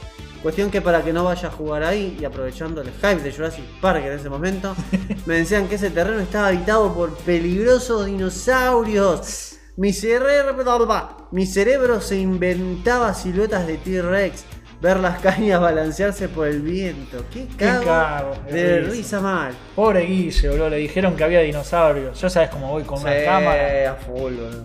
Pedro Daniel Alcoba dice, dejo mi anécdota. Primaria número 25, sexto grado, año 94. ¿Querés dejar tu DNI y tu... y tu- la- el, número, el número de la tarjeta también, Pedro? qué chistoso. Le dije a la senio, me encontré 10 pesos en el recreo. Dámelos, que yo se los doy a su dueño, me dijo. En esa época me sentí un héroe. ¡Qué hija de puta! Qué porra esa profesora del orto, boludo. ¡Qué hija de Qué puta! conchuda. boludo. Bueno, Francisco Noriega, ese en medio, no sé. Estaba en primero o segundo grado, teníamos un muñeco re zarpado de Power Ranger rojo. ¿Sabes qué? Yo lo tengo ese. Sí. Grande. De esos que la cabeza se metía dentro del pecho del muñeco para cambiarle casco por la cara del Ranger. Un nene más grande vino y me dijo, préstamelo, ya te lo devuelvo. Nunca más vimos ese Power Ranger. Sí, boludo. Esos chorros del orto, boludo. Nos recagaron ese muñeco. Sí. Nos recagaron ese muñeco. Es por lo que pasa por llevar juguetes a la escuela. No hay que llevar juguetes a la No, escuela. no. Yo tenía un amigo que, Te que lo chafan. chafaba, se hizo la colección de Hot Wheels chafando autitos. boludo. ¿Sí? Hijo de puta. A ver. Joshua Joshua Alonso LFS dice: La mentira más tonta era la de mi ex, que me vivía diciendo que su mejor amigo era gay y se quedaba a dormir en su casa. No, no. Ah, Ahora dice, ahora hablando en serio. O sea que era mentira. Nos mentiste, Joshua. Ahora hablando en serio, la única mentira tonta que me creí fue un chamullo que me mandó los buitres estos de los que te llaman por las deudas. No, yo trabajo. Sí, es retrucho, ¿no? Pero están estos estafadores que te dicen, debes no sé cuánto y Ah, es mentira. sí, a mí me A llaman- mi abuela le pasó. Sí, le es mandan todo- un mensaje que dice, para evitar embargo, Mentira. pague tanta plata a tal No, lugar. todo eso, mentira. cualquier mensaje de, de esa clase, ah, y esto de paso para informar a la gente, nunca te va a llegar por mensaje de texto si es real, te va a llegar una carta documento. Exacto. Si te va a llegar una, una demanda judicial, no te va a un SMS al Que celular. para evitar embargo, Eso es, eso es acá". gente que te quiere asustar y sacarte guita. Exacto. Nada más. ¿Sí? Así que eso despreocúpense, gente. A ver. em, Ahora hablando. Hablando en serio de la última mentira, eh, los buitres que te llaman por las deudas, que después de pagar una deuda bastante generosa, a los tres meses me empiezan a llamar nuevamente con que no tenía el pago hecho. Y como verán, verás y toda esa mierda es un sinfín de vueltas que terminás perdiéndote o sin saber qué hacer. Gente, consúltenme, yo los ayudo con eso. Claro. Al no tener familiares o alguien que sepa del tema, acá me tenés, amigo, no te preocupes. Eh, no sabía qué hacer. Fueron meses y meses de angustia pensar que me cagaron tanta guita y una depresión muy fuerte porque llamaban a mi trabajo y ya tenía problemas. Qué heavy. Y cuando estaba por pagar a un abogado que se encargaba de estos asuntos, me acordé, porque en el trabajo en la, en las noches volví a escuchar los capítulos de radio, que Jopo laburó atendiendo boludos y me tiré la pileta y le mandé un mensaje, me dijo tres boludeces que hacer, me solucionó la vida. Mirá. Nunca pensé que me iba a responder y ayudaste. La verdad te ganaste el cielo. ¿Quién? ¿Yo? Y sí, vos, ¿qué ¿Yo hice hacer, eso? boludo? ¿Sí? ¿Se ve que no te acordás? No, a ver, pará, que me, me fijo los mensajes. No puede ser. Sí, ¡Oh! Mira vos, Claro. es verdad. Es verdad, yo lo ayudé. claro. Si te dieron libre deuda, No después te te, siguen queriendo cobrar, son unos pelotudos, un hijo de puta. Refregales ese sensual libre Esa es tu deuda en la opinión cara. profesional acerca del asunto. Son unos pelotudos hijo de re mi puta. Mirá, es verdad, lo ayudé. Claro, por- por- porque, porque lo querían estafar, boludo. Porque lo querían estafar. Este, Precisamente. este pibe pidió, este pibe ya había pagado. Y lo que yo le dije es que pide un libre deuda. Un libre deuda es un certificado de que ya pagaste. Si después te vienen a reclamar algo, No. vos decís, mira, tengo este papelito que Pero dice eso, que no eso debo nada. lo hacen instituciones posta. Por ejemplo, Sí. mi novia cuando se recibió de la facultad pagó Sí. lo que tenía que pagar para el título y después recibida, como, no sé, un año después, nos llaman de la facultad diciendo que debía plata Sí, de no sé sí, qué pija. ¿Y sabes lo que le dijo ella? Le dijo, sí, sí, espérenme sentados que yo ahora paso por ahí y pago todo. Nunca más pasó. Nunca más, boludo. Y bloqueas el número, eso tenés que hacer, Sí, la verdad. la Porque verdad- te están queriendo cagar, esa es la verdad. La verdad es. Si vos eh, ya pagaste y tenés el recibo, listo, se terminó. La verdad que yo no me acordaba de esto. Copado, boludo. Copado saber que, que ayudé a alguien Bien así. ahí. Eh, pero sí, chicos, mil perdón, se hizo re largo, siempre escribo poco. No, pasa, nada. Está todo bien. Escribe. Matías escribo, López. sí. Wow, ustedes son el mejor público del mundo. Cualquier artista internacional que pasa por acá. Más que las cosas comunes de chico, no hubo muchas mentiras que haya creído, pero sí muchas cosas que entendí mal. Como el dicho, perro que ladra no muerde. Mi lógica de niño, en etapa operatoria concreta según Piaget, me decía que si un perro me ladraba no me iba a morder y entonces cada vez que un perro me ladraba me quedaba tranquilo y caminaba como si nada, hasta que un perro me mostró que estaba equivocado. Pobre Matías. Esa- esos son dichos populares que son una pija, boludo. Sí. Esa pelotudeces, como lo de tomar leche antes de ir a dormir. No te laves los dientes, tomate un vaso de leche que te A mí refuerza. no, no, a mí mi mamá, ¿quién, quién me había dicho mi mamá? Comete una manzana, me dijo mi mamá, porque quería que yo comiera fruta. Me dijo, ¿Sí? si vos comes una manzana no te tenés que cepillar los dientes, porque eso te cepilla los dientes la manzana. Mentira, boludo. De hecho te quedan todos los cachos de manzana entre Sí, los dientes, re no. molesto. Son Pero esa- yo... esos consejos o leyendas urbanas, Sí. ¿viste? Bueno, pero yo para no cepillarme los dientes me comí una manzana. Bueno. Así que funcionó. Funcionó. A ver, Estefan Olivera. La más tonta. Cuando me dijeron que una compañera de primaria gustaba de mí y era todo lo contrario, me odiaba. Y la más grande sigue siendo la promesa de los diferentes gobiernos que pasaron por el país. Sí, esa es una Eh, muy buena respuesta. Esa es una mentira que nunca va a cambiar. No, nunca. y que nunca te tenés que Y es la mentira que mucha gente se sigue creyendo. No sé Sí, sí, y que son grandes, Sí. eh. Bueno, Mauri Carrizo me dice, la mentira más grande que me creí fue la que me iba a amar por toda la vida. La mentira. Fue la que pensaba que las mujeres no se tiraban pedos hasta que escuché a mi vieja y se me derrumbó años y años de mentira. ¿Cómo no se van a Qué tirar pedos? desagradable, boludo, qué hijo de puta, boludo. Pero cómo no, no. Ay, chistoso. A ver, Santiago Slavi dice: De pibito he pecado de una ingenuidad atroz. Todos creo que lo hemos Hay hecho. que, sí. Pero que a veces me protegía, cual ángel de la guarda. ¿Alguna vez les pasó que alguien mayor se refería a ustedes, delante de ustedes, con gente alrededor, con la Mm. siguiente consigna? Yo conozco un pibito, que se llama nombre de ustedes, que tiene detalle de descripción física de ustedes, y que es un boludo rompepelotas. Pero no sos vos, ¿eh? Es otro. Acto seguido, mirar con risa contenida a sus presentes cómplices. Bueno, yo creía que me estaban hablando de otro Santiago. Oh, No, pero seguramente era chiquito y eran unos soretes los adultos que estaban ahí. Qué pendejos de loco, Eh. boludo. Te toca a vos, Ulises. Ya casi terminamos. Bueno, según mis viejos, yo era muy imaginativo de chico. Así que cualquier cosa que me dijeras, por más boluda que fuera, yo me la creía. Desde que tomando un Red Bull podía volar e intentar saltar de un árbol. y Red Bull das. Hasta como supuestamente Argentina, cuando yo fuera grande, sería un país digno de vivir. Nunca, nunca, nunca, nunca. Nunca, nunca, nunca, nunca, nunca. Y el último comentario de la fecha es de parte de Carlos Valdés, que dice: De chiquito yo amaba con todo el corazón los dinosaurios. Muy bien, te voy a dar un corazón. Eh, entonces, cuando mi mamá cocinaba con, pla- con palta, Oh. me decía que la semilla era un huevo de dinosaurio. Oh. Yo, como era un nene que se creía todo, empecé a cuidar el huevo para que nazca un dinosaurio. Ah. Otro que el Digimon, boludo. Eh, incluso le decía a los chicos del barrio que adentro de la palta habían huevos de dinosaurio. Qué chistoso. Qué forma de esparcir la mentira, igual que Orson Welles. ¿eh? Y como dato adicional, me dijeron que un tío de chiquito creía que era Superman. Igual que mi tío que Ah, era Batman. mira. Mi tío y tu tío eran amigos seguro, porque Claro. formaron la Liga de la Justicia. Claro. Creía que era Superman. Entonces fue a una calle con mi mamá y tiró Y otros tíos. y otros tíos a esperar que pase un camión. Cuando vio que iba a pasar uno, saltó hacia la calle para parar el camión con sus manos. Pero lo que pasó fue que el camionero lo vio, frenó como pudo, pero igual lo golpeó a mi tío que salió volando por el impacto. No era Superman tu tío. No era No te Superman. quiero mentir, pero No, no, no, posiblemente no lo sé. pero no era Superman. Che, qué cago de risa los, los comentarios La de verdad hoy. que fueron muy divertidos. La, la verdad que los comentarios de hoy fueron increíbles. Gente, eso fue todo por hoy. Así que muchas gracias por haberse quedado escuchando hasta el final. Muchas gracias a Frank por la música, como siempre.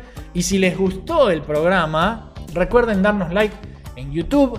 Dejen un comentario, suscríbanse al canal y dense una maldita vuelta Por favor. por y la cueva de Abel Por favor. que estamos subiendo contenido muy copado. Muy Eh, De hecho, estamos subiendo más contenido que a Million Y Star. sí, no Estamos- entiendo por qué la gente no va a vernos ahí, pero bueno. Bueno, tranquilo, tiempo al tiempo y, y ya se llenará de gente. Como, como pasó en Million Star. que Million Star, de hecho, tuvo un crecimiento bastante lento. Claro. Eh, yo en Hopobania, que estoy subiendo subido. Subiendo subido. uh, Eh, estoy, subi- cansados. estoy subiendo seguido. eh, estoy agarré y utilicé ciertas técnicas que aprendí con Million. Entonces Sí. es- el crecimiento es un poco más rápido. Claro, claro. Pero nada, eh, todo fue un aprendizaje. Así que nada, eh, si se copan les agradecemos, Dale, chicos. gracias. Síganos en las redes sociales. Eh, Jopobaña y Cueva de Abel también, además de. Mission Star, para estar al tanto de todo lo que hacemos. Sí. Nos pueden encontrar en Facebook, en Twitter, en Instagram, en Twitch. Estamos, yo que hago estas mierdas en vivo, jugando, estoy jugando Dark Souls 3 ahora. Me viven invadiendo, me tienen podrido, pero ustedes se ríen, así que por eso, Eso es sigo. bueno, bueno. Eh, y también nos pueden escuchar en otras plataformas de audio si desean escuchar el podcast eh, en Anchor, que es donde se sube, y de Anchor lo distribuye a Spotify, a, a- a Google Pijas, Apple Pijas y, y no sé cuántas pijas más. Esas son buenas plataformas esas Sí, pijas, sí, sí, bueno. son pijas, Sí, sí. pijas poderosas. Y si realmente les copó el programa, agarran y apretan el fucking botón que dice compartir, Por favor, ¿no? lo comparten. Compartan esto y también si van por nuestros canales, compartan esa mierda. Compar- a ver, si disfrutan de un contenido no cuesta nada. comparten y ponen, miren qué copado esto. Me cagué de risa con estos dos boludos. Sí, la verdad. Eh, parece una boludez, pero nos ayuda. ¿Y sí? No nos va a traer miles de seguidores, Sí, no. pero capaz alguien, uno o dos, que lo aprecian, que, que ven que viene de parte de vos, que saben que tenés buen criterio y decís, ah, qué copado. Y- Claro. Y, y se suma otro seguidor fiel a la Por causa favor, del vicio. Sí, por favor. Entonces nada, gente, em, la verdad que desconozco cuándo volveremos a juntarnos. Y sí, Porque pri- primero porque Abel ahora se muda a la loma del culo loma y del si tenés que viajar acá, vos ahora estás llegando en 20, 30 Oh, minutos. Sí, la comodidad ¿Sí? se va a terminar. Esa comodidad se va a ir porque ahora te vas a ir a Merlo y tenés Sí. que tomarte como un tren, un sub de un tren, Sí, una cosa no así, sé, boludo. y vas a estar dos horas viajando. Porque No, o sea, Merlo, Merlo el- es la loma del culo. El tren que, que me trae para acá no combina con la no, línea de tenés 11 que. ten- eh, el Mitre te lleva hasta el centro, hasta Retiro. De Retiro tenés que tomarte el subte hasta Constitución y de Constitución te tenés que tomar el Roca No. hasta el fondo, que es Merlo. Es un, es un viaje. Así que si nos juntamos acá, va a ser una vez cada mil años. Claro, ¿sí? sí. Que va a ser una vez que nos juntamos acá, va a ser horas y horas Claro, y sí. horas de Un grabar. día especial. ¿sí? Y si no, grabaremos por, por internet. ¿sí? Sí. Vos allá vas a estar más tranquilo ahora. Posiblemente no tenés que pagar un eso. fucking alquiler, vas a, Sí, estar- vas sí. a poder ahorrar, vas a poder gastar dinero en figuras. Claro. ¿sí? Cosas lindas. Y eventualmente vos también, ahora que tenés tu pasaporte, en algún momento, te, si juntás guita, no te digo que te vas a ir mañana a España. No, pero- no, no, pero cuando pueda haré lo posible. Y ahí sí o sí vamos a hacer por internet porque yo no voy a ir a España y él no va a venir de España acá. Ah, pero podés venir un par de días o quedarte si querés. Eh, bueno, eh, visitar, bueno, bueno. Puede ser, vacaciones en España con Claro, Abelín. con Abelín. Eso puede ser muy Va a ser divertido. divertido. Coño, tío. Coño, te. Gente, esto fue Radio Mission Start, episodio número 70. Les deseamos unas muy felices fiestas. Esto no sé si sale el jueves o el viernes, el 23 o el 24, eh, mañana o pasado mañana, según cuando lo escuchen, ya es Navidad. Ajá. Ah, y hasta el año que viene no va a haber otro programa. Claro. Así que muy felices fiestas para Felices todos. fiestas. Eh, feliz Navidad, próspero año nuevo y nos veremos en algún momento del 2022 una vez más. Esperemos ¿sí? que sí. Yo creo que sí. Y nada, terminen bien su día, su año, sean felices, pasen tiempo con sus seres queridos, coman rico, muy rico. Engorden. Se, se viene la época del Engorden de nuevo, porque sí. de nuevo porque ya venían de engordar todo en la cuarentena. Sí. Pero bueno, pero, pero engorden de con la excusa de la Navidad. Sí, supongo que ¿Sí? sí, sí. Así que, y, y regalen cosas lindas. Ojalá. Regalen cosas lindas. Si ¿sí? tenés plata para regalar cosas, porque la verdad que. Bueno, sí, sí, el que puede, lo- cada uno regala lo que puede. De hecho, en el grupo de Facebook estamos con el evento de Navidad, que es regalás un juego, recibís un juego. Cool. Entonces el que se anota tiene que regalar un juego y además recibe un juego de, de un Santa secreto. Eh, cada uno regala lo que puede. Si podés regalar un juego de dos pesos, pero es copado y lo haces con ganas porque sabes que le, le va a gustar al otro, vaya y pase. Uno, verdad. uno- uno no hace eso esperando a ver si me regalan no, un juego claro. caro. De hecho, hay gente, he conocido gente que, que se anota el coso y llena la lista de deseados de Steam de juegos caros. A ver si le llega a tocar a alguien que le regale un juego Qué caro. Como, de sos un hijo de puta. Ese, no es el sentido. Y no, no es el sentido de dar y recibir, amigo. Así que nada, muchachos, somos Jopo y Abel, esto fue Radio Mission Start, nos vemos la próxima y que la fuerza los acompañe. Chao, chao.